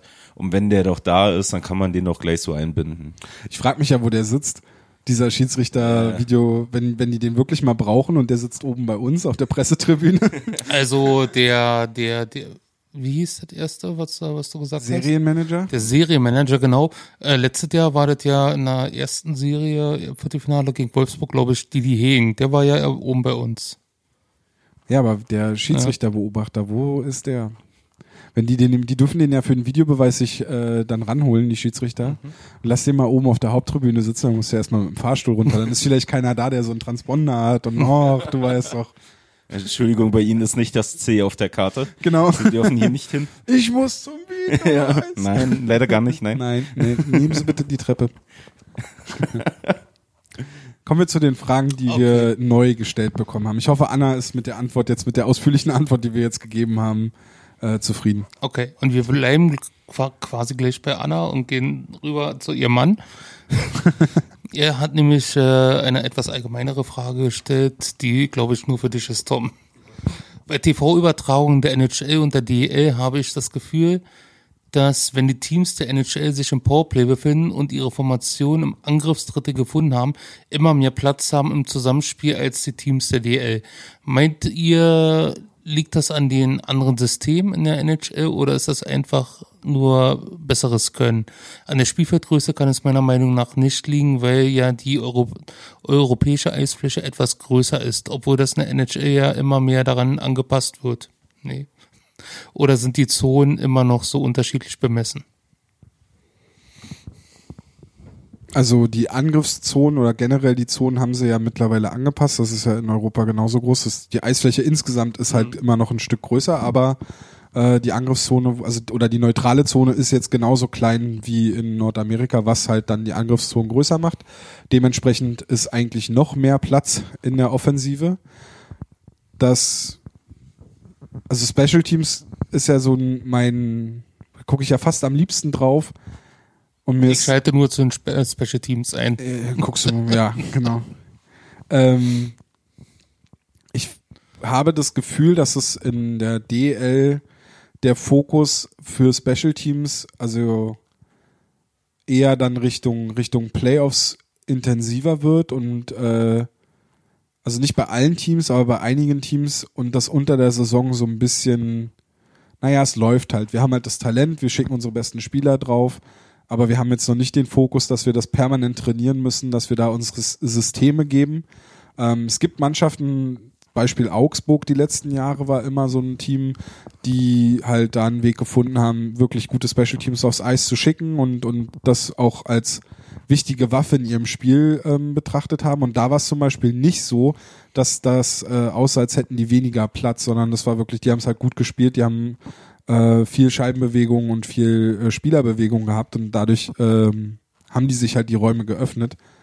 Ähm, ich glaube, ein großer Faktor in der DL ist halt auch einfach das Talent. Das ist halt nicht, du hast halt nicht, wenn du ein NHL-Spiel schaust und da ist, jetzt weiß ich nicht, Washington, bleiben wir bei Washington. Magst du die? Ich mag das Washington, das Powerplay der Washington Capitals mag Mhm. ich schon. Ähm, aber wenn du da zum Beispiel schaust, dann hast du, also klar, Ovechkin, die absolute Waffe, Backström, äh, Oshie, ich weiß gar nicht, Kuznetsov, spielt der noch im ersten Powerplay oder spielt er schon Frag wieder im doch zweiten? nicht so weit. Ja, du bist doch der Fan. Aber du, du hast halt dann und äh, John Carlson und so, du hast halt Mhm. einfach die besten Spieler des Teams hast du auf dem Eis und die besten Spieler in der NHL sind halt dann halt einfach nochmal so viel besser als das, was in der DL rumläuft. Und dass das dann natürlich da auch besser läuft, äh, ist jetzt, finde ich, nicht überraschend. Und dazu sollte man noch erwähnen, um den Punkt jetzt nicht über fünf Minuten hier abzuhandeln, äh, viele Teams in der NHL leisten sich einen Koordinator speziell für Special Teams. Und das ist in der DL eigentlich nicht möglich. Du kannst dir keinen Co-Trainer leisten, der sich rein um Special Teams kümmert. Also meistens sind das so Skills-Coaches, die halt dann Skills und als Special Teams trainieren. Und das kann man sich in der DL, glaube ich, nicht leisten. Also höchstens Mannheim und München, aber ansonsten. Vielleicht ist ja das das, was Jordan bei, bei München jetzt macht. Vielleicht ist er ja nur Special Teams Coach oder so und deswegen braucht er auch nicht auf der Bank gucken. Ja. Okay. Möchtest du noch was dazu sagen? Das, was Tom gesagt hat. Okay, unterschreibst du so. Okay, äh, unser stetiger Fragensteller Boris fragte diese Woche schon, Hallo, ich finde es schade, beziehungsweise ärgerlich, dass das Playoff-Merch der Eisbären durch den Sonnenschutz verziert wird. Macht kein anderes Playoff-Team. Stand heute, siehe Anlage. Hat, dazu hat er uns ein paar Bilder geschickt äh, mit Pucks aus Mannheim, Düsseldorf, Köln, Bremerhaven und Ingolstadt, die alle günstiger sind und alle ohne Werbung. Und jetzt kommen wir dann zu seiner Frage. Sind die Eisbären tatsächlich so sehr auf diese Werbeeinnahmen angewiesen? Äh, das Mini-Aufnäher auf den Trikot, Structure, Biak oder eben jetzt auf den Playoff-Match erforderlich sind. Habt ihr da Einblicke? Danke für eure Info bzw. Meinung. Ja, ob sie es nötig haben, weiß ich nicht, fehlt mir halt der Einblick. Aber man versucht, glaube ich, schon, da Geld herzukriegen, wo, wo man Geld herkriegen kann. Ähm, das mit dem Sponsor jetzt für die Playoffs ist ja auch nicht das erste Jahr. Letztes Jahr war es ja schon, da war es, glaube ich, nur irgendeine Gasfirma. Ähm, Aber nicht auf dem Logo. nicht auf dem Logo, okay. Ja, das- Also, das- das also du hattest das ja in unseren WhatsApp geschrieben und da hattet Ja, ihr ja, ja. Logos der letzten Jahre geschickt, da war ja nichts drauf. Stimmt, ja, genau. Nee, aber dass es halt irgendwie so, so, so ein Sponsor für die Playoffs gab, äh, war ja immer irgendwie die letzten Jahre.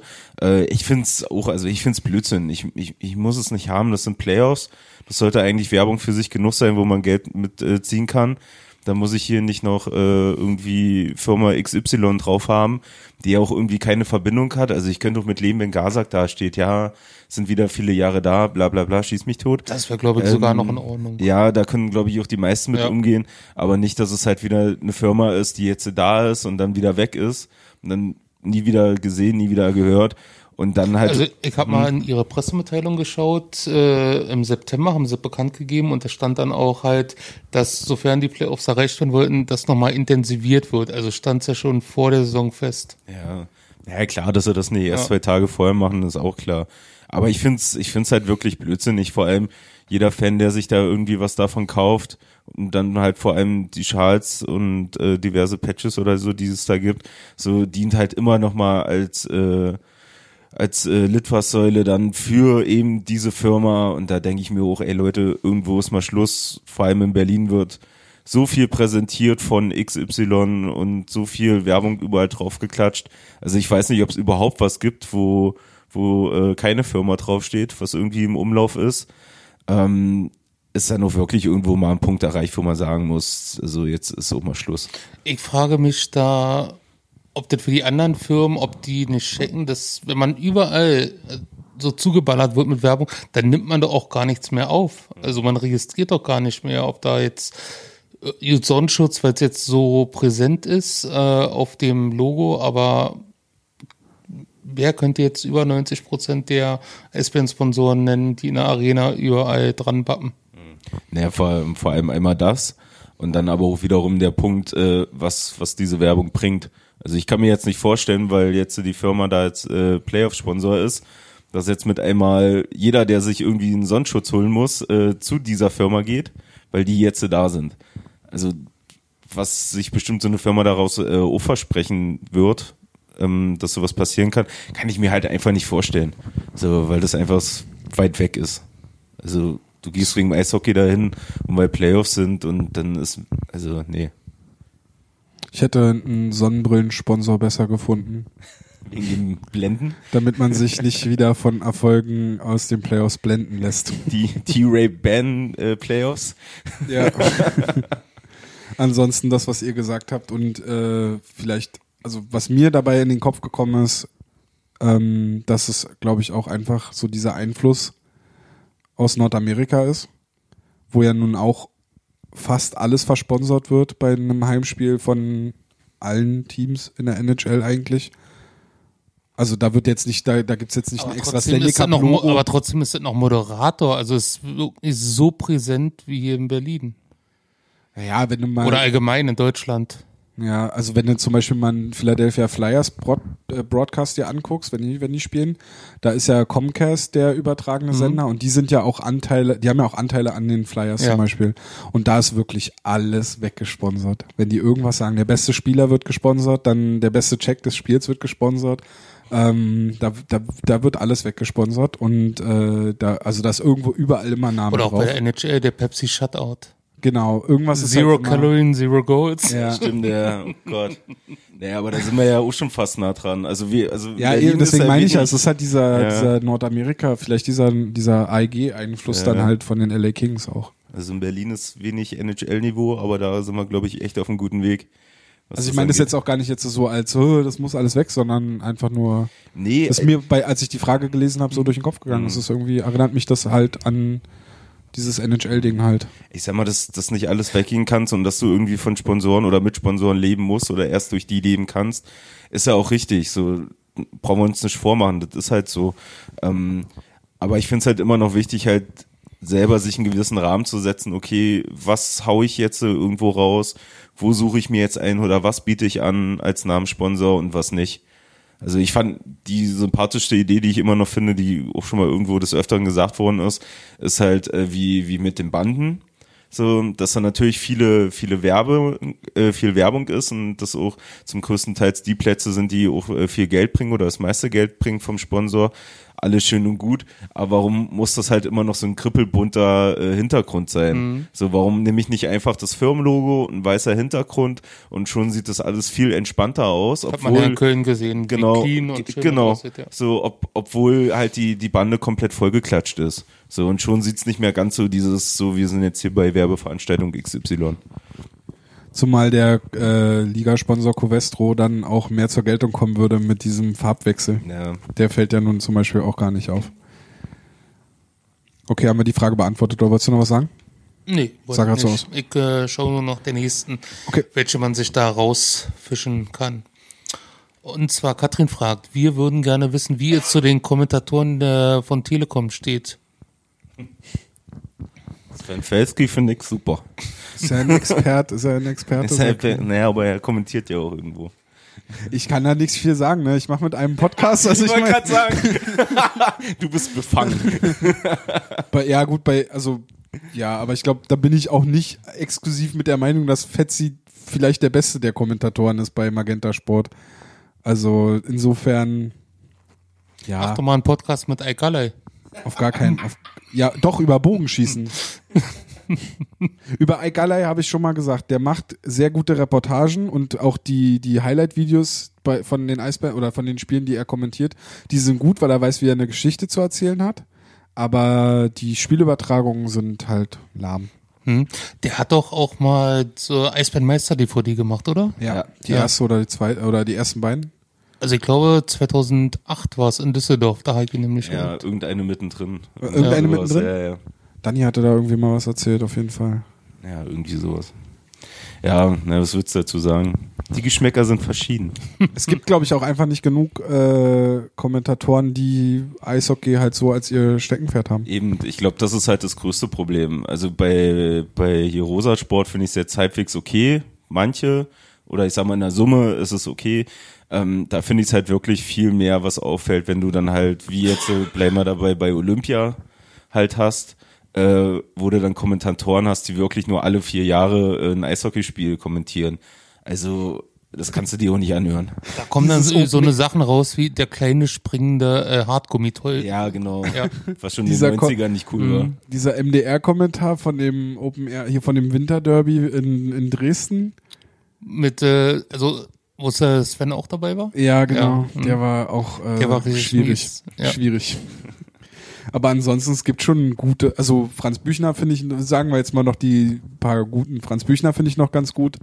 Ich finde auch nicht den so schlecht, der so ein bisschen äh, Pressevergangenheit mit den Iserlohn Roosters hatte. Der hat zumindest Emotionen dabei, wenn er kommentiert. Fetzi haben wir gesagt. Und die Sportfuzis kann man sich bei Spielübertragung in der Regel auch anhören. Also ist jetzt nicht, Spiele- alles verloren. Die Spiele kann man sich anhören, den Rest nicht. Doch, es hat sich ja gebessert. Echt, ja? Ja. Kann ich ich habe nicht- nach der kann ich- dritten aufgehört. Kann ich nicht mehr beurteilen. Nee, also die Verniedlichungen sind raus und Was? War, nein! ja, Das war das Beste. ja, Aber sie rufen noch Leute an, oder? ja. Gott sei Dank. Yes! Aber kein Sturmi mehr. Kein, Okay. Äh, die nächste Frage aus der Lausitz. Habt ihr Infos oder was denkt ihr zur Backup-Geschichte Küper oder Franz Repp? Sprich, könnte einer von beiden und wenn ja, wer die Playoffs in Weißwasser spielen? Also ich frage mich erstmal, was ist mit Jason Kastorf, der extra dafür verpflichtet wurde? Kastorf. Genau. Und äh, dann, ja natürlich, wenn die Eisbären irgendwann mal spielfrei haben, könnte ja Franz Ripp einspringen. Und Küper ja er nicht. Er ist schon zu alt, um dorthin geschickt zu werden. Das war eine Ausleihe damals. Und Franz Repp hat die Spiele erfüllt, die man erfüllen muss? Oder trifft konnte das Goalie? Weiß ich nicht. Keine Ahnung. Ich hatte mir jetzt nur darauf bezogen, weil du das im Prospect Report halt äh, bei Adam äh, geschrieben Ja. hattest. Aber sonst, sonst hätte man doch nicht zwei Spieltage vor Schluss Jason Castor verpflichtet, wenn der nicht in den Playoffs spielen dürfte. Wäre Quatsch. Ja, hast du recht. Ja. Also keine Infos, keine Idee. Aber Franz Repp könnte theoretisch. Franz Repp könnte. Und was wir zu einem möglichen Einsatz von Küpper äh, denken, hatte ich, oder was ich davon halte, habe ich ja beim letzten Mal schon gesagt. Ähm, nächste Saison dann vielleicht erst wieder. Mhm. Dann fragt äh, Conny, welche Spieler haben eurer Meinung nach einen neuen Vertrag verdient oder welche eher nicht, beziehungsweise stehen auf der Kippe? Mit vier Fragezeichen. Mit vier, oh, dann ist, eine, wichtig, dann ist es eine wichtige Ja. Frage. Die hat Priorität. Ja, aber nur, ja, aber nicht die höchste Priorität. Das wären fünf Fragezeichen gewesen. Eigentlich wäre die höchste Priorität, also wenn du nach DEFCON gehst, ist ja DEFCON 1 das, das höchste. Ich bin nach Amazon-Bewertungen Ach gegangen. so. Da sind fünf Sterne das Beste. Und f- alles, Mhm. Gerne was, wieder. Alle, genau, ist, ja, und alles, was vier Sterne hat, ist ja schon scheiße. Also zumindest, naja. Ähm, wollen wir, ja. Es ist, finde ich, sch- schwierig jetzt zu sagen, weil das halt so, wir kommen dann wieder in so Ecken wie rumgerankelt. Wo, wenn wir jetzt darüber urteilen, also wo, wo ich beurteile gerne das, was ich in der Saison gesehen habe, aber ich beurteile ungern jetzt, ob der Spieler einen neuen Vertrag verdient hat. Mhm. So, wenn ich davon ausgehen würde, natürlich würde sich der Kader verändern, aber ich fände es jetzt schwierig zu sagen, der hat sich keinen neuen Vertrag verdient, weil Mhm.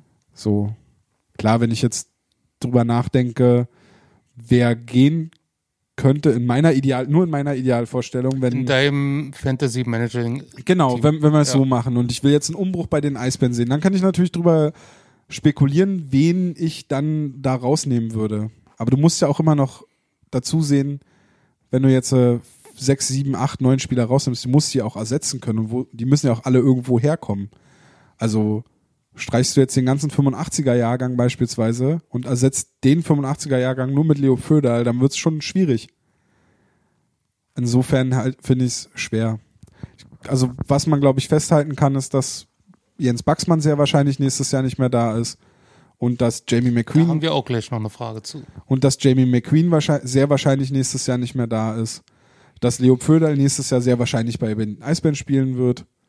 Und äh, ja, viele andere Informationen haben wir da jetzt so nicht. Und weiß ich nicht, ich finde es schwierig. Ja, ist es so.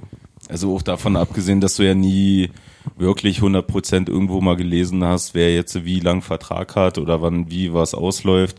Deswegen ist es ja immer so ein bisschen Spekulation.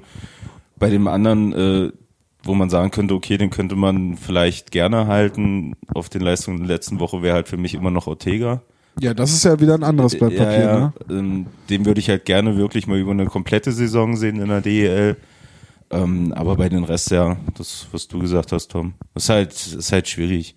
Also, man muss halt aufpassen, dass man, sind wir wieder bei dem Blendending, jetzt so die Euphorie der letzten Woche äh, nicht irgendwie alles über den Kahn wirft, sondern wirklich die ganze Saison über äh, analysiert und guckt, was geht, was geht nicht.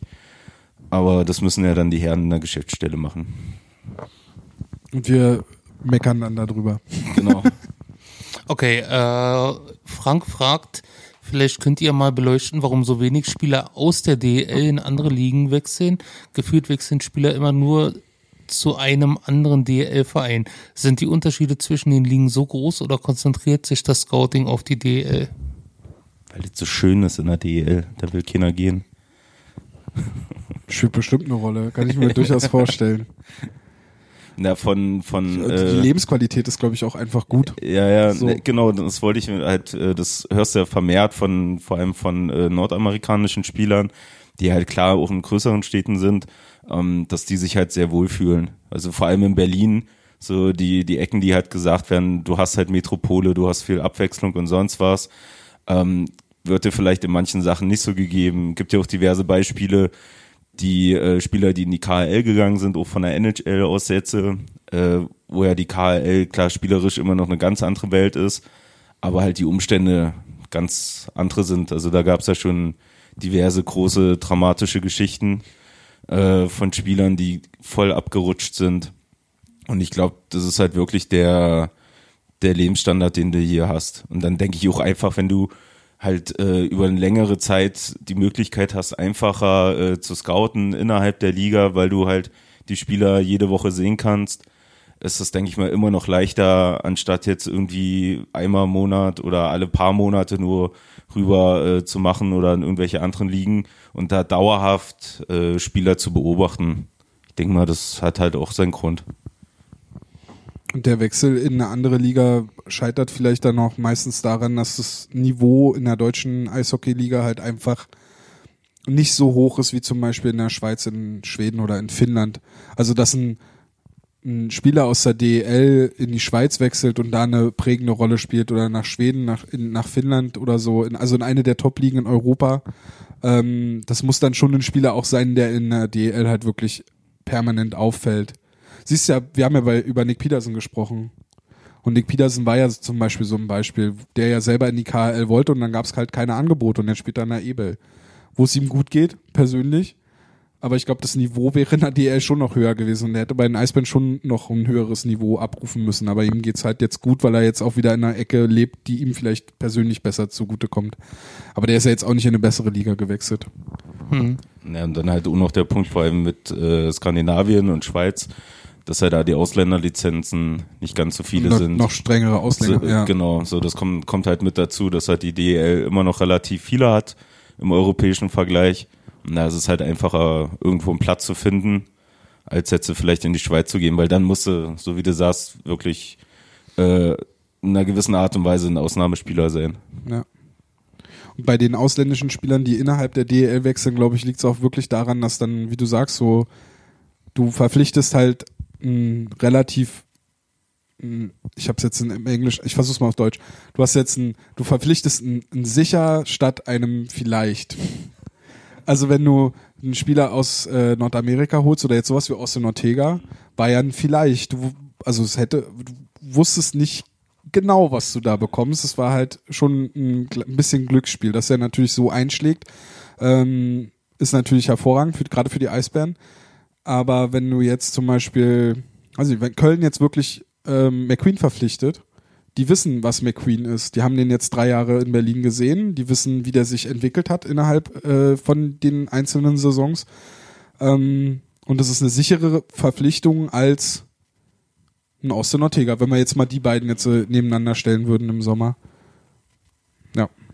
Also insofern, äh, so würde ich mir dann vielleicht auch die Verpflichtung, äh, also die, oder dieses, dieses Wechselspiel von, gerade von ausländischen Spielern innerhalb der DEL erklären. Okay. Unser Hörer Marc fragt, wie. ich glaube, da nur einen Vornamen genannt. Sommerteam. Wie,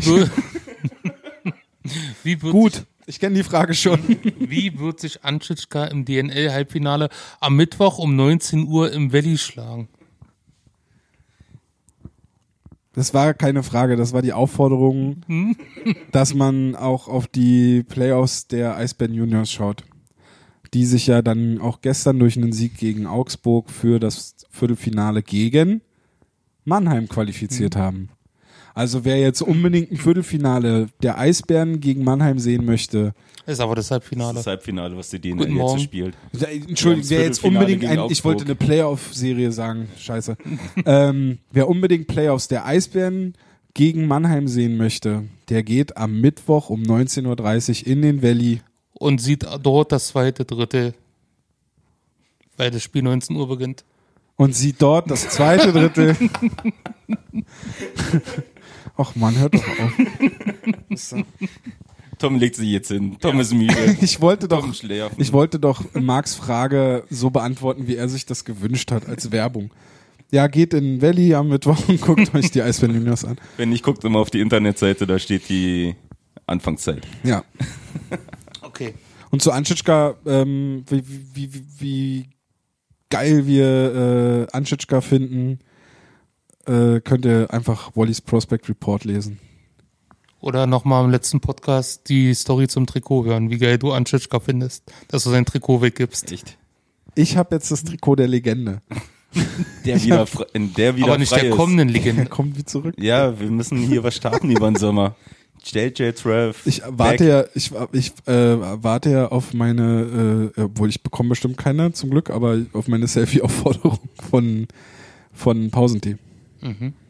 Hast du eine bekommen? Schon? Ich habe noch nicht gehört. Okay. Ach, du hast auch den Podcast noch nicht gehört? Nee, Okay. ich habe nur die Werbung gemacht für sie. Die wollen So nennt sie das nämlich Solidarität. wollen innerhalb der Twitter-Blase wohl die Leute anschreiben und sie zu Selfies auffordern. Mit Mhm. irgendwelchen Spielern oder Verantwortlichen. Okay. Und da dachte ich, bei mir ist wahrscheinlich naheliegend, dass sie mir Jaspers aufdrücken. Mhm. Und einen Tag später kam die Meldung, dass der Wolfsburg verlässt. Und da dachte ich mir, ja, der kommt zurück. Okay, die nächste Frage von. Okay, nicht mehr okay sagen. Glaubt ihr, die Eisbären sind vom Kader gut genug, um München in einen Best of Seven zu schlagen? Das haben wir ja eigentlich schon gesagt. Haben wir vor einer guten halben Stunde beantwortet, die Frage. Nein. Okay, dann ähm, Lukas Reiche, nächste Saison noch in der DNL. Achso, ich dachte, Lukas Reichel hat jetzt die nächste Frage, Frage gestellt. Nee, Wie findet ihr mich? die kommt vom Shorthanded News Fanclub. Oh, Lukas Reiche, nächste Saison noch in der DNL oder wird er es in Übersee versuchen? Außerdem, wie interessant wäre ein Danny O'Regan für Berlin? die Lukas Reichel-Frage möchte ich gerne an Wally abgeben. Möchtest du den Telefonjoker anrufen? Nee, ich äh, hätte ja sein können, dass du eventuell schon Informationen hast, ob er nächste Saison nach Nordamerika wechselt oder ob er weiter in Deutschland bleibt. Nein, ich habe dazu keinerlei Informationen. äh, würde mir natürlich wünschen, dass er bei den Eisbären bleibt, gerade in Verbindung dann mit seinem Bruder Thomas Reiche, der momentan bei den Lausitzer Füchsen, Fü- Füchsen spielt, äh, dass die beide dann irgendwann zusammen bei den Eisbären im DL-Team spielen, weil es gab viele gute Brüderpaare hier. Denken wir an die Pükas, die Weiß, die Brauns. Eine kleine glückliche Familienfirma hier in Berlin. aber eine- aber gibt es denn Optionen, dass Die Molochs, was die Molochs vergessen? und, und Die liegen mir nicht so am Herzen. Was? Und wen, wen noch? Äh, die Jarretts. Stimmt, Cole und Patrick Ja. Jarrett. Mann, vergesst doch keiner die Jarretts. Nee, aber gibt es irgendwie Optionen, dass der rübergeht? Wurde der schon irgendwie gedraftet oder sonst was? Ich habe keine Ahnung. Also Okay. er geht zum ersten Vielleicht Mal. wahrscheinlich jetzt äh, ähm, möglicher, dass er Ja, mit dem wird. Alter, ne? also CHL-Draft dann. Genau. Okay.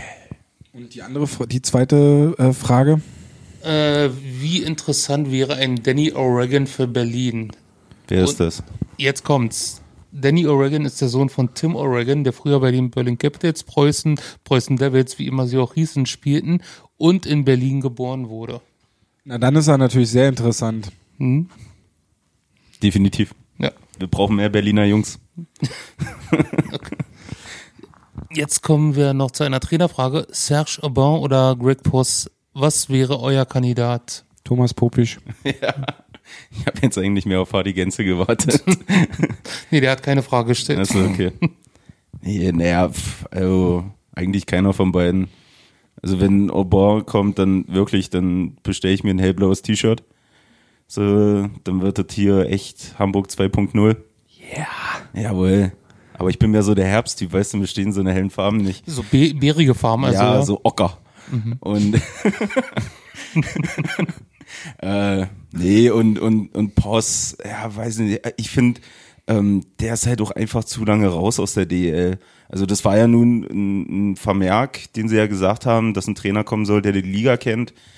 Äh, ja, sorry, das ist irgendwie bei ihm nicht mehr da. Also der kann Deutsch quatschen, ja, der hat in Salzburg, hat er einen vernünftigen Job gemacht, alles schön und gut. Ähm, aber ich finde, der ist aus der Liga ist er einfach so weit raus. Das, also ich hoffe es nicht. Ich habe noch eine Frage vom vorletzten Podcast, die ich leider vergessen habe zu stellen. Wie stehen wir zu Sondertrikots wie Weihnachtstrikots, Halloween-Trikots, solche Sachen? Hatten wir das nicht angesprochen? Oder habe ich da mit Paul bei der Messe drüber geredet? Das, das eine Jahr haben sie es ja so übertrieben, ne? Mit Ja, Halloween, Weihnachten und halt dann Pinktober natürlich. genau. Ähm, Pinktober für mich, also ohne Zweifel, also oder über jeden Zweifel haben, bla. Ähm, aber die anderen beiden Trikots, da haben sie es echt über, vor allem das Weihnachtstrikot war so unfassbar hässlich. Das war, nee, ach, braucht keiner. Ich find's nicht schlimm, Echt? ja, aber es kommt halt drauf an, wie man es macht.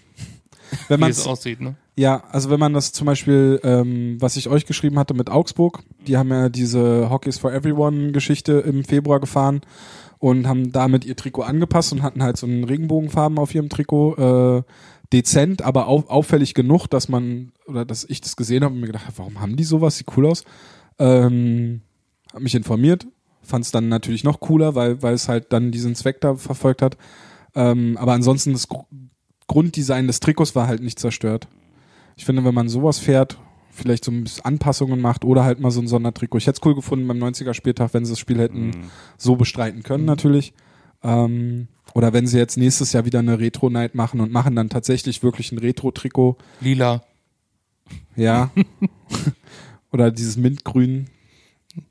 Äh, sowas dann, also wenn sie das machen, dann äh, bin ich voll dafür. Aber jetzt einfach nur, hey, es ist Halloween, wir spielen an Halloween, wir machen jetzt ein Halloween-Trikot. Mhm. Finde ich's blöd. Oder Weihnachten halt. Oder Movember passt ja auch. Also es gibt wohl kein besseres Logo, wo man einfach einen Bart hinpappen könnte. Als den das Eisbären-Logo. Ja. Ja. absolut. Das könnte man auch, wenn, aber vielleicht dann da aber wirklich den kompletten Movember mit so einem Trikotsatz spielen und die genauso versteigern wie die Pinktober-Trikots. Mhm. Und dann, also halt einfach nur das normale Trikot mit dem Bart. Das wäre doch geil. Es wird ja zugehört. Hm. Frauenspieltag haben sie auch umgesetzt. 90er Spieltag haben wir, haben wir auch hier schon mal gesagt, das wäre super. Ja, weiß nicht, ich bin da nicht so ein Fan von. Also wenn es halt so die Warm-up-Trikots sind oder so, ja, mein Gott, alles gut. Vor allem wenn es so einen äh, Charity-Charakter hat, so bin ich der Letzte, der Nein sagt. Aber halt so die reinen Spieltrikots finde ich dann doch schon cooler, wenn es halt wirklich das Saisontrikot ist. Also ich muss nicht auf dem Eis sehen, welche Jahreszeit ist oder was irgendwo vor der Tür steht. Und ich sag mal auch mit dem Halloween, was wir damals probiert haben, das sind halt so eine Sachen, das ist halt hier nicht verankert. So, da gibt's irgendwie nicht so den, den Zusammenhang. Hier wird das Reformationstag-Trikot getragen. genau. Ein Ostertrikot wäre ganz schön. Der, der Eisbär, also als Hasen oder sowas. Mit langen Ohren und Stupsnase. Das wäre schön. Apropos Hasen, es gibt äh, in der ECHL die äh, Greenville Swamp Rapids oder so. Das, das ist so ein Thema Hasen im Trikot. Achso. Okay. Okay, gut, kommen wir Ich zu dachte, da kommt jetzt noch was hinterher. Oh. So. Nächste War das Frage. gerade, was war denn das gerade bei dir? das war ein Wecker. Ey, bei mir ist genau in dem Moment eine Erinnerung für morgen aufgeploppt und ich dachte, das war ich jetzt. das ist ja strange. Hast du für genau 19 Uhr einen Termin morgen? Nee, ja, tatsächlich. Siehst du? Ja. 24 Stunden vorher. Alter. Ja. Ist auch für mich die sechste Stunde heute, Leute. Okay, kommen wir zur nächsten Frage. Jetzt schwenken wir über zu Instagram. Und, Zwar, Instagram. und zwar von unserer Hörerin Jay. Könnt ihr eigentlich Schlittschuh laufen? Hat Jay doch beim Fanhockeyspiel zugeguckt? Ja, Tom, du kannst das ja irgendwie so ein bisschen, ne? ja. Ja. Ich nicht wirklich. Ich habe keine Ahnung, wann ich das letzte Mal auf Schlittschuhen gestanden habe. Schon ewig her. Ich glaube, wenn ich drauf gestanden, also jetzt morgen draufstehen würde, würde das nicht schön aussehen. Definitiv nicht. Ich könnte jetzt sagen, es ist wie äh, Fahrradfahren, das verlernt man nicht, aber es stimmt nicht so richtig. Aber dafür hättest du auch einmal richtig äh, können müssen. Genau. Also ich war damals Also man muss es gelernt haben. Äh, ja. Na, ich weiß noch, wo ich in Hohenschönhausen zur Grundschule war, da sind wir regelmäßig einmal die Woche, glaube ich, äh, rüber zum Sportforum gegangen. Da haben wir das innerhalb vom äh, Sportunterricht gemacht. Ein absolutes Highlight, als wir dann im Valley äh, auf der Eisbahn waren da auf dem Feld. Also das war für mich, oh, ich bin im Valley auf dem Eis. Ja. Ähm, das war ein echtes Highlight. Nee, aber ich möchte nicht sagen, dass ich Eis laufen kann. Ich konnte es mal, aber nach ein paar Amputationen werde ich jetzt nicht mehr aufs Eis gehen mit Schlittschuhen. Mit Schuhen ja, kein Problem, aber nee, das ist mir zu heikel. Vielleicht noch so eine Gleiter, das mache ich noch mit, aber dann hört es auch auf. Diese Aufsätze drunter? Ja, genau. Äh, wir haben übrigens gerade, sehe ich jetzt wirklich zufällig, zufälligerweise bei Twitter 4695 Tweets, also einmal den Valley voll. Yeah. ja. Okay, ähm, glaubt ihr, dass äh, Austin Ortega in Berlin bleiben wird? Du hast es ja vorhin schon gut gesagt, Flo. Also glauben, was glaubt man schon? Glauben Nee, ist nicht also- wissen. Ich würde es gut finden, wenn, wenn sie da die, also wenn sie ihn verlängern können und, und behalten können. Also eine ganze Saison, wie du vorhin gesagt hast, würde ich schon Wenn gerne es bei. Kette mal klappt, dann doch wohl auch da. Dann kriegt er ja einen Vierjahresvertrag. Vielleicht eine äh, Petition starten. Okay, ähm, nächste Frage. Welcher Spieler ist eurer Meinung nach der beste Eisbär der Saison? Schwierig. Wally, fang du an. für dich, äh, gibt's für dich keinen oder? Nee, mach mal. Du musst jetzt noch Le Affons Statistikportal öffnen. Ja, ich finde es halt echt schwierig, weil wie gesagt, sind wir wieder auf diesen Phasen. Also aktuell ist es Aubry, ohne Frage. Aber über die ganze Saison gesehen gibt's für mich eigentlich keinen, wo ich sage, genau der ist es. Stille. Ja, ich überlege halt noch. Überleg schneller. Ich hätte Aubry eigentlich gesagt. Weil er dann halt in den Phasen, wo es dann lief oder besser wurde, jetzt und, und gerade jetzt zum Saisonende, halt immer der auffälligste und präsenteste Spieler war. Und dann jetzt am Ende auch noch Topscorer geworden ist. Was ihn dann für mich dann noch von zum Beispiel McQueen differenziert, ist halt, dass McQueen so viel in Überzahl punktet. Und bei Aubry kommt halt viel halt bei 5 gegen 5 und der ist halt auch einfach ja ein Führungsspieler so. Und deswegen hätte ich schon Aubry als meinen Spieler der Saison. Poulain würde ich zum Beispiel, könnte ich nicht teilen, weil dafür war dann eine zu lange schwache Phase bei. Bei den Verteidigern ist keiner wirklich hervorgestochen. Dupont kann man nennen, aber auch nur, weil er halt so viel, unfassbar viel Eiszeit hatte. Ähm, bei den Stürmern fand ich am auffälligsten Aubry. Und Charlie Janke. Ich würde fast Kevin Poulin sagen sogar. Echt? Ja. Weil? Weil er war halt, also irgendwie am polarisierendsten. Am polarisierendsten. Polarisierendsten. genau. Dass der nicht von dir kam, ne? Ich lerne. Ja, nee, doch. Also, ohne das jetzt genau einordnen zu wollen, aber für mich ist das irgendwie der Eisbär der Saison. Was wäre mit Shepard? Also der ist ja nun relativ unauffällig, aber einer, der arbeitet. Ja, würde ich mitgehen. Aber halt auch, ja, wie du sagst, jetzt momentan nicht so wirklich auffällig. Ich habe sogar in Spiel 2 gegen Straubing überlegt, ob der nicht angeschlagen ist. Weil der irgendwie, weiß ich nicht, der wirkt so, als wenn er sich zurückhalten würde. Aber das ist auch, also das ist wirklich absolut spekuliert. Und gerade in den Playoffs wird man wahrscheinlich auch nicht fragen, wenn ein Spieler ein kleines Wehwehchen hat. Dann haben wir alle Ober- und Unterkörper höchstens.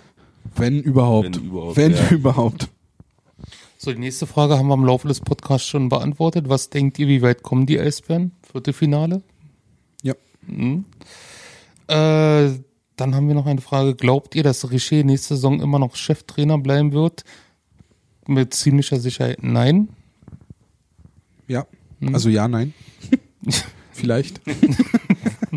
Vielleicht auch nicht. Nee, also äh, es wurde ja schon mit zwei Trainerkandidaten gesprochen, wie man exklusiv ähm, in der Saisonanalyse beim Dauerkartenfest erzählt hat. Und die Anforderungen waren auch klar. Zwölf Stück waren es, glaube ich. Ja. Und die Namen geistern ja auch um. Und ja, also die Frage ist nein, definitiv nein. Ich glaube, das tut er sich auch nicht nochmal selber an. Meint ihr, er würde, die Frage habe ich schon mal gestellt, meint ihr, er würde die Entscheidung nochmal fällen? Oder, also, er würde, bei den Eisbären würde man nochmal die Entscheidung fällen, Jodor rauszuschmeißen, ohne direkten Ersatz zu haben und dass Richer wieder runtergeht? Und die Frage musst du stellen, bevor sie sechs Spiele in Folge gewonnen haben. Jetzt unabhängig von Jodor, also wenn Trainer XY jetzt da ist, sag ich mal. Nee, so generell. Also nach dem, was Sie jetzt über Jodor gesagt haben, also wir haben wieder dieselbe Situation. Es ist der 19.12. Die Eisbären Wir kommen gerade vom Weihnachtspodcast. Genau, und die Eisbären sind so ein bisschen durch die Saison, stolpern bisher so ein bisschen durch die Saison. Es gibt diese komischen Sachen, die man scheinbar im Sommer noch nicht wusste, äh, was Jodors Kommunikation und so angeht. Und ähm, dann überlegt man, ob man ihn entlässt und ob dann, oder man entscheidet sich, okay, wir müssen ihn entlassen und dann sagt Stefan Richer, ich mach's. Ich glaube nicht, dass er es nochmal machen würde. Ich weiß es nicht. Also mich würde es auf einer Seite nicht überraschen, wenn er es nochmal macht, weil es ja auch nicht das erste Mal ist, dass er in Berlin hier nochmal einspringt. So, das hat er ja in, in Hamburg hat er schon mal gemacht, in Kassel hat er es schon mal gemacht.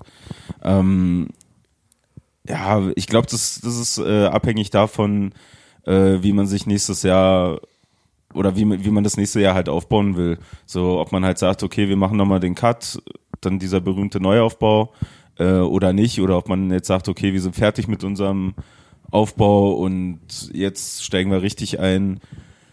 Ist schwierig zu sagen. Also nach dem Plan, den ja Richer beim äh, Dialog innen gesagt hat, dass man, dass er einen Dreijahresplan hat und wir ja jetzt eigentlich im letzten Jahr sind, ähm, müsste man ja nächste Saison wieder voll angreifen wollen. So, äh, denke ich dann, also ich denke schon, wenn es wieder derselbe Zeitraum ist, wenn keiner auf dem Markt ist, würde Richer auch wieder an der Bande stehen. Lee denke ich eher weniger, Ustorf denke ich auch nicht. Also, Ich habe Lee an der Bande hier gesehen bei Heimspiel. Habe gestern Abend gesehen den Film und ja, vielleicht kommt er nochmal. vielleicht kommt auch nochmal Billy Flynn. Das wäre extra klasse. Hat der noch seine beratende Funktion eigentlich oder ist er Nee. jetzt offiziell raus, ja? Der ist raus. Okay. Na, wer weiß. Spielt ja auch keine Rolle, weil Don Jackson neuer Trainer wird. Aber wenn Billy Flynn zurückkommt, könnte vielleicht auch Patrick Flynn zurückkommen und Uli könnte dann nochmal sein Patrick Flynn Trikot anziehen. ja. Äh, wie bereiten sich die Spieler auf die Playoffs vor? An der Konsole. Keine Ahnung. 52 Hauptrunden spielen. Ähm, was denkt ihr über den Rauswurf von Jens Baxmann? Ist das schon ein Rauswurf? Ich würde es so nicht sagen, aber der User, der die Frage gestellt hat, hat sich davor schon, also einige Tage zuvor schon ziemlich aufgeregt, wie man so mit einem Spieler umgehen kann, mit so einem verdienten 800 DL-Spieler, Eisbären-Spieler. Wann habe ich das? War das in der vierten oder fünften Episode oder was, wo ich gesagt habe, das Schwierigste für einen Sportmanager ist Emotionen und äh, dieses ähm, rationale Denken voneinander zu trennen. Und das trifft halt da dann zu. Klar, es ist Baxmann hat halt eine gute Karriere gehabt, eine lange Karriere gehabt. Aber Jens Baxmann war ja auch noch nie ein Spieler, der irgendwie so mega prägend war. Das waren ja eher immer, also der war konstant und gut. Aber wenn man mal ehrlich ist und sich die Saison anschaut, da war halt dann auch irgendwie so ein, also so ein Leistungsabfall zu erkennen. Und dann ist es meiner Meinung nach nicht verkehrt zu sagen, hey, wir hatten eine gute Zeit, aber wie, ja, ja, wie in Es so einer liegt nicht Beziehung an dir. ja, kann man ja. Ist halt jetzt klar so Trennungsgerede, aber so ist es ja. Aber man muss dann halt auch irgendwann mal Entscheidungen treffen und sagen, wir gehen jetzt hier getrennte Wege, weil wir müssen uns weiterentwickeln und wir sehen unsere Weiterentwicklung nicht mit dir. Du behältst die Katze, ich nehme die Kinder. Ja, ihr macht euch jetzt drüber witzig. Naja, nee, aber im Endeffekt ist ja auch das, was wir schon ein paar Mal gesagt haben. Hinter ihm steht ja schon seit, gemobbt. seit geführten drei Jahren ein Fragezeichen dahinter und er hat Vier ja, Fragezeichen. ja, das ist, das ist ganz schlimm. ähm, und ja, und dann ist halt irgendwann mal der Punkt, wo dann auch Ritze ist. So, soll er nochmal irgendwo, wie sich vielleicht drei, vier Jahre, wenn es gut läuft für ihn, nochmal irgendwo anders spielen, aber irgendwann ist dann halt auch in Berlin vorbei. Und da wäre er auch nicht der, der Erste, der so lange in Berlin war, der dann halt geht. da bist du dann halt beim Sport und Sport ist Business. Mir ist, mir ist letztens zu dem Thema noch äh, Jan Scherz äh, äh, Ja. eingefallen dazu. Genau. Er ist ja dann auch äh, in die Oberligamannschaft gegangen. Und das, die gibt's ja nun leider nicht. Äh, aber es wäre eine Option, wenn man unbedingt in Berlin bleiben will, um als alter, erfahrener Spieler noch Junge anzulernen und vielleicht als Leitwolf da zu sein.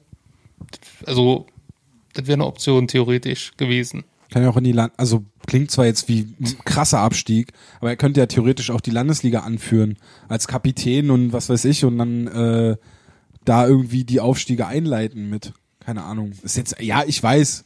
Ist Bei, bei Oberliga oder Regionalliga Ja. er mitgegangen, aber Landesliga. ja, von mir aus, dann geht er halt, weiß ich nicht, geht er nach Hamburg oder was weiß ich. Es war doch jetzt einfach nur, weil, weil du gesagt vielleicht. hast, er will in Berlin bleiben. Ja. Wir, wir ich glaube, ja auch, ich glaube, es, es würde jeden 33-jährigen Spieler schwerfallen, die Stadt zu verlassen. Jede Stadt, egal wo er gespielt hat, wenn man, wenn du dein ganzes Leben, deine ganze Profikarriere nur bei einem Team gespielt hast, dann würdest du als 33-jähriger Spieler nicht unbedingt wechseln. Nee, kann ich auch Ja. komplett nachvollziehen. Und insofern ist es halt natürlich auch äh, eine schwere Entscheidung. Aber vielleicht entscheidet sich Jens Baxmann ja auch am Ende dieser Saison, seine Karriere tatsächlich zu beenden. Und wechselt nicht nochmal woanders hin. Oder er wechselt nochmal woanders hin und versucht es halt nochmal. Aber es gibt halt, also da sind wir dann wieder bei der anderen Geschichte von vorhin, die Frage, mit wem würden wir jetzt denn nicht mehr behalten? Da, ja, also wenn du einen Umbruch machen willst und wenn du es ernst meinst, dann musst du mit diesen Spielern anfangen. Und das ist halt leider, auch wenn es dann gerade Fans von einem Spieler wehtut, dann, aber du musst irgendwo anfangen. Ja, aber das ist Business, ne? Ja. Ja. Ich find's auch zum Beispiel scheiße, dass Maxi Adam wahrscheinlich nächstes Jahr in Wolfsburg spielt. Und Maxi Adam hat jetzt noch nicht äh, äh, ganz alle Meisterschaften hier gewonnen und spielt jetzt noch nicht so lange hier. Aber ich find's halt kacke, weil ich, weil ich in meinem Kopf sehe ich in fünf Jahren einen Maxi Adam, der ein Top-Verteidiger, also einer der besten deutschen Verteidiger in Ja, der von DL Wolfsburg dann nach Mannheim wechselt. ist. Von mir aus von Wolfsburg Mhm. nach Mannheim oder irgendwo anders hinwechselt und einer der besten deutschen Verteidiger ist, wo ich mir denke, hey, das hätte in Berlin auch klappen können. Finde ich scheiße. Und finde ich, irgendwie in meinem Kopf ist es sogar beschissener, so ein Weg, als Jens Baxmann, der jetzt seine Karriere dann nochmal, weiß ich nicht, in Iserlohn ausklingen lässt für ein oder zwei Jahre. Hm. Naja. Sind die Emotionen kurz durchgegangen. Ich habe ich hab nochmal den Weg gefunden. Mein, nicht, nicht, dass Wolli wieder so, schrei doch nicht so. Nee, nee. So, ich glaube, damit hätten wir alle Fragen durch. Wenn ich Echt? Jetzt, ja. Krass. Wie weit sind wir von der Zeit her? Wir sind jetzt bei fast zwei Stunden und ich, Schon wieder? wir haben, ja, und wir haben jetzt fast eine Stunde lang Fragen beantwortet. Also, ähm, stark. Bei uns werden die Fragen noch ernst genommen. Nicht wie, Kann man das so als Untertitel nehmen für den Podcast? ja. Ja, aber gut, wir haben ja jetzt auch jetzt nicht mehr, wir haben jetzt nur noch Dafür haben wir die beim letzten Mal ausgelassen. Also, wo ihr gepodcastet habt. Genau, dafür haben wir die da ausgelassen und äh, waren ja auch sehr gute Fragen heute dabei, muss man ja auch mal sagen, über die man halt viel reden konnte. Ihr habt einen dann- guten Job gemacht. Ihr habt einen guten Job gemacht. Wir haben, ja, wir waren so mittel heute. Also ich würde mir drei Fragezeichen geben. Wie viel würdest du dir geben, Flo? Ja, auch so kurz über den Level stets bemüht. Wally natürlich fünf Fragezeichen und ein Ausrufezeichen, eine Eins und eine Drölf. 1,30. Eins Drölfzig. Haben wir noch was? Haben wir nichts mehr, ne? Natürlich haben wir noch was. Was haben wir Vielen denn Dank an 2500 Instagram Oh, ja. Abonnementen, Abonnementen. Ja, das läuft da wie geschmiert. Das läuft ja wie geschmiert. Dort wie geschmiert. Dort läuft das wie geschmiert. Ja. Wo läuft das nicht wie geschmiert? Na, Twitter könnte immer besser sein. Folgt uns doch mal auf Twitter unter @eisbärennerds. Ja, könnt ihr mal machen. Wenn ihr zu Wisst ihr, wer das jetzt macht? Tom ist ein ganz großer Fan von denen. Der Timur Borgier folgt uns jetzt auf Twitter. Das ist der Schlagzeuger der Casper Band. Und da ich Casper mag und den Timur mag, bin ich jetzt scheinbar ein ganz großer Fan von dem. Ja. Ja. Aber ihr könnt, ihr seid so cool wie, wie, wie Timur Borgier und folgt Hauptstadt Eishockey auf äh, Facebook, äh, äh, auf Instagram, bei Twitter unter Eisbärennerds und auf Facebook unter Hauptstadt Eishockey. Sag, und einfach unter Hauptstadt Eishockey. Ihr könnt auch ab und zu mal auf dem Blog vorbeischauen, hauptstadteishockey.com. Und immer ganz wichtig, retweeten und faven. Sharing is caring. Genau, genau. Äh, genau, auf hauptstadt-eishockey.com übrigens äh, am Morgen nach jedem Spiel äh, ein kurzes Game Recap mit meinen Gedanken zu dem Spiel und äh, Prospect Report ist letzte Woche erschienen. Zu den Frauen wurde was geschrieben, da kommt wahrscheinlich, glaub, nee, nee, will ich noch nicht teasern. Auf jeden Fall, äh, vielen Dank fürs Zuhören. Bewertet uns gerne bei iTunes. Ähm, Sharing is caring, hat Wally gerade nochmal gesagt. Nee, hast du gesagt. Hab ich gesagt, oh Mann, ey. Ist jetzt, jetzt werde ich schon die siebte Stunde jetzt, Jetzt ist schon, jetzt ist schon Nachsitzen. Vielen Dank fürs Zuhören. Bis zum nächsten Mal, spätestens nach dem, ja doch, nee, nicht spätestens nach dem Ausscheiden der, oder Weiterkommen der Eisbären, nach, dem Viertelfinale. Leute, macht's gut. Ciao, Ciao. ciao. Ciao.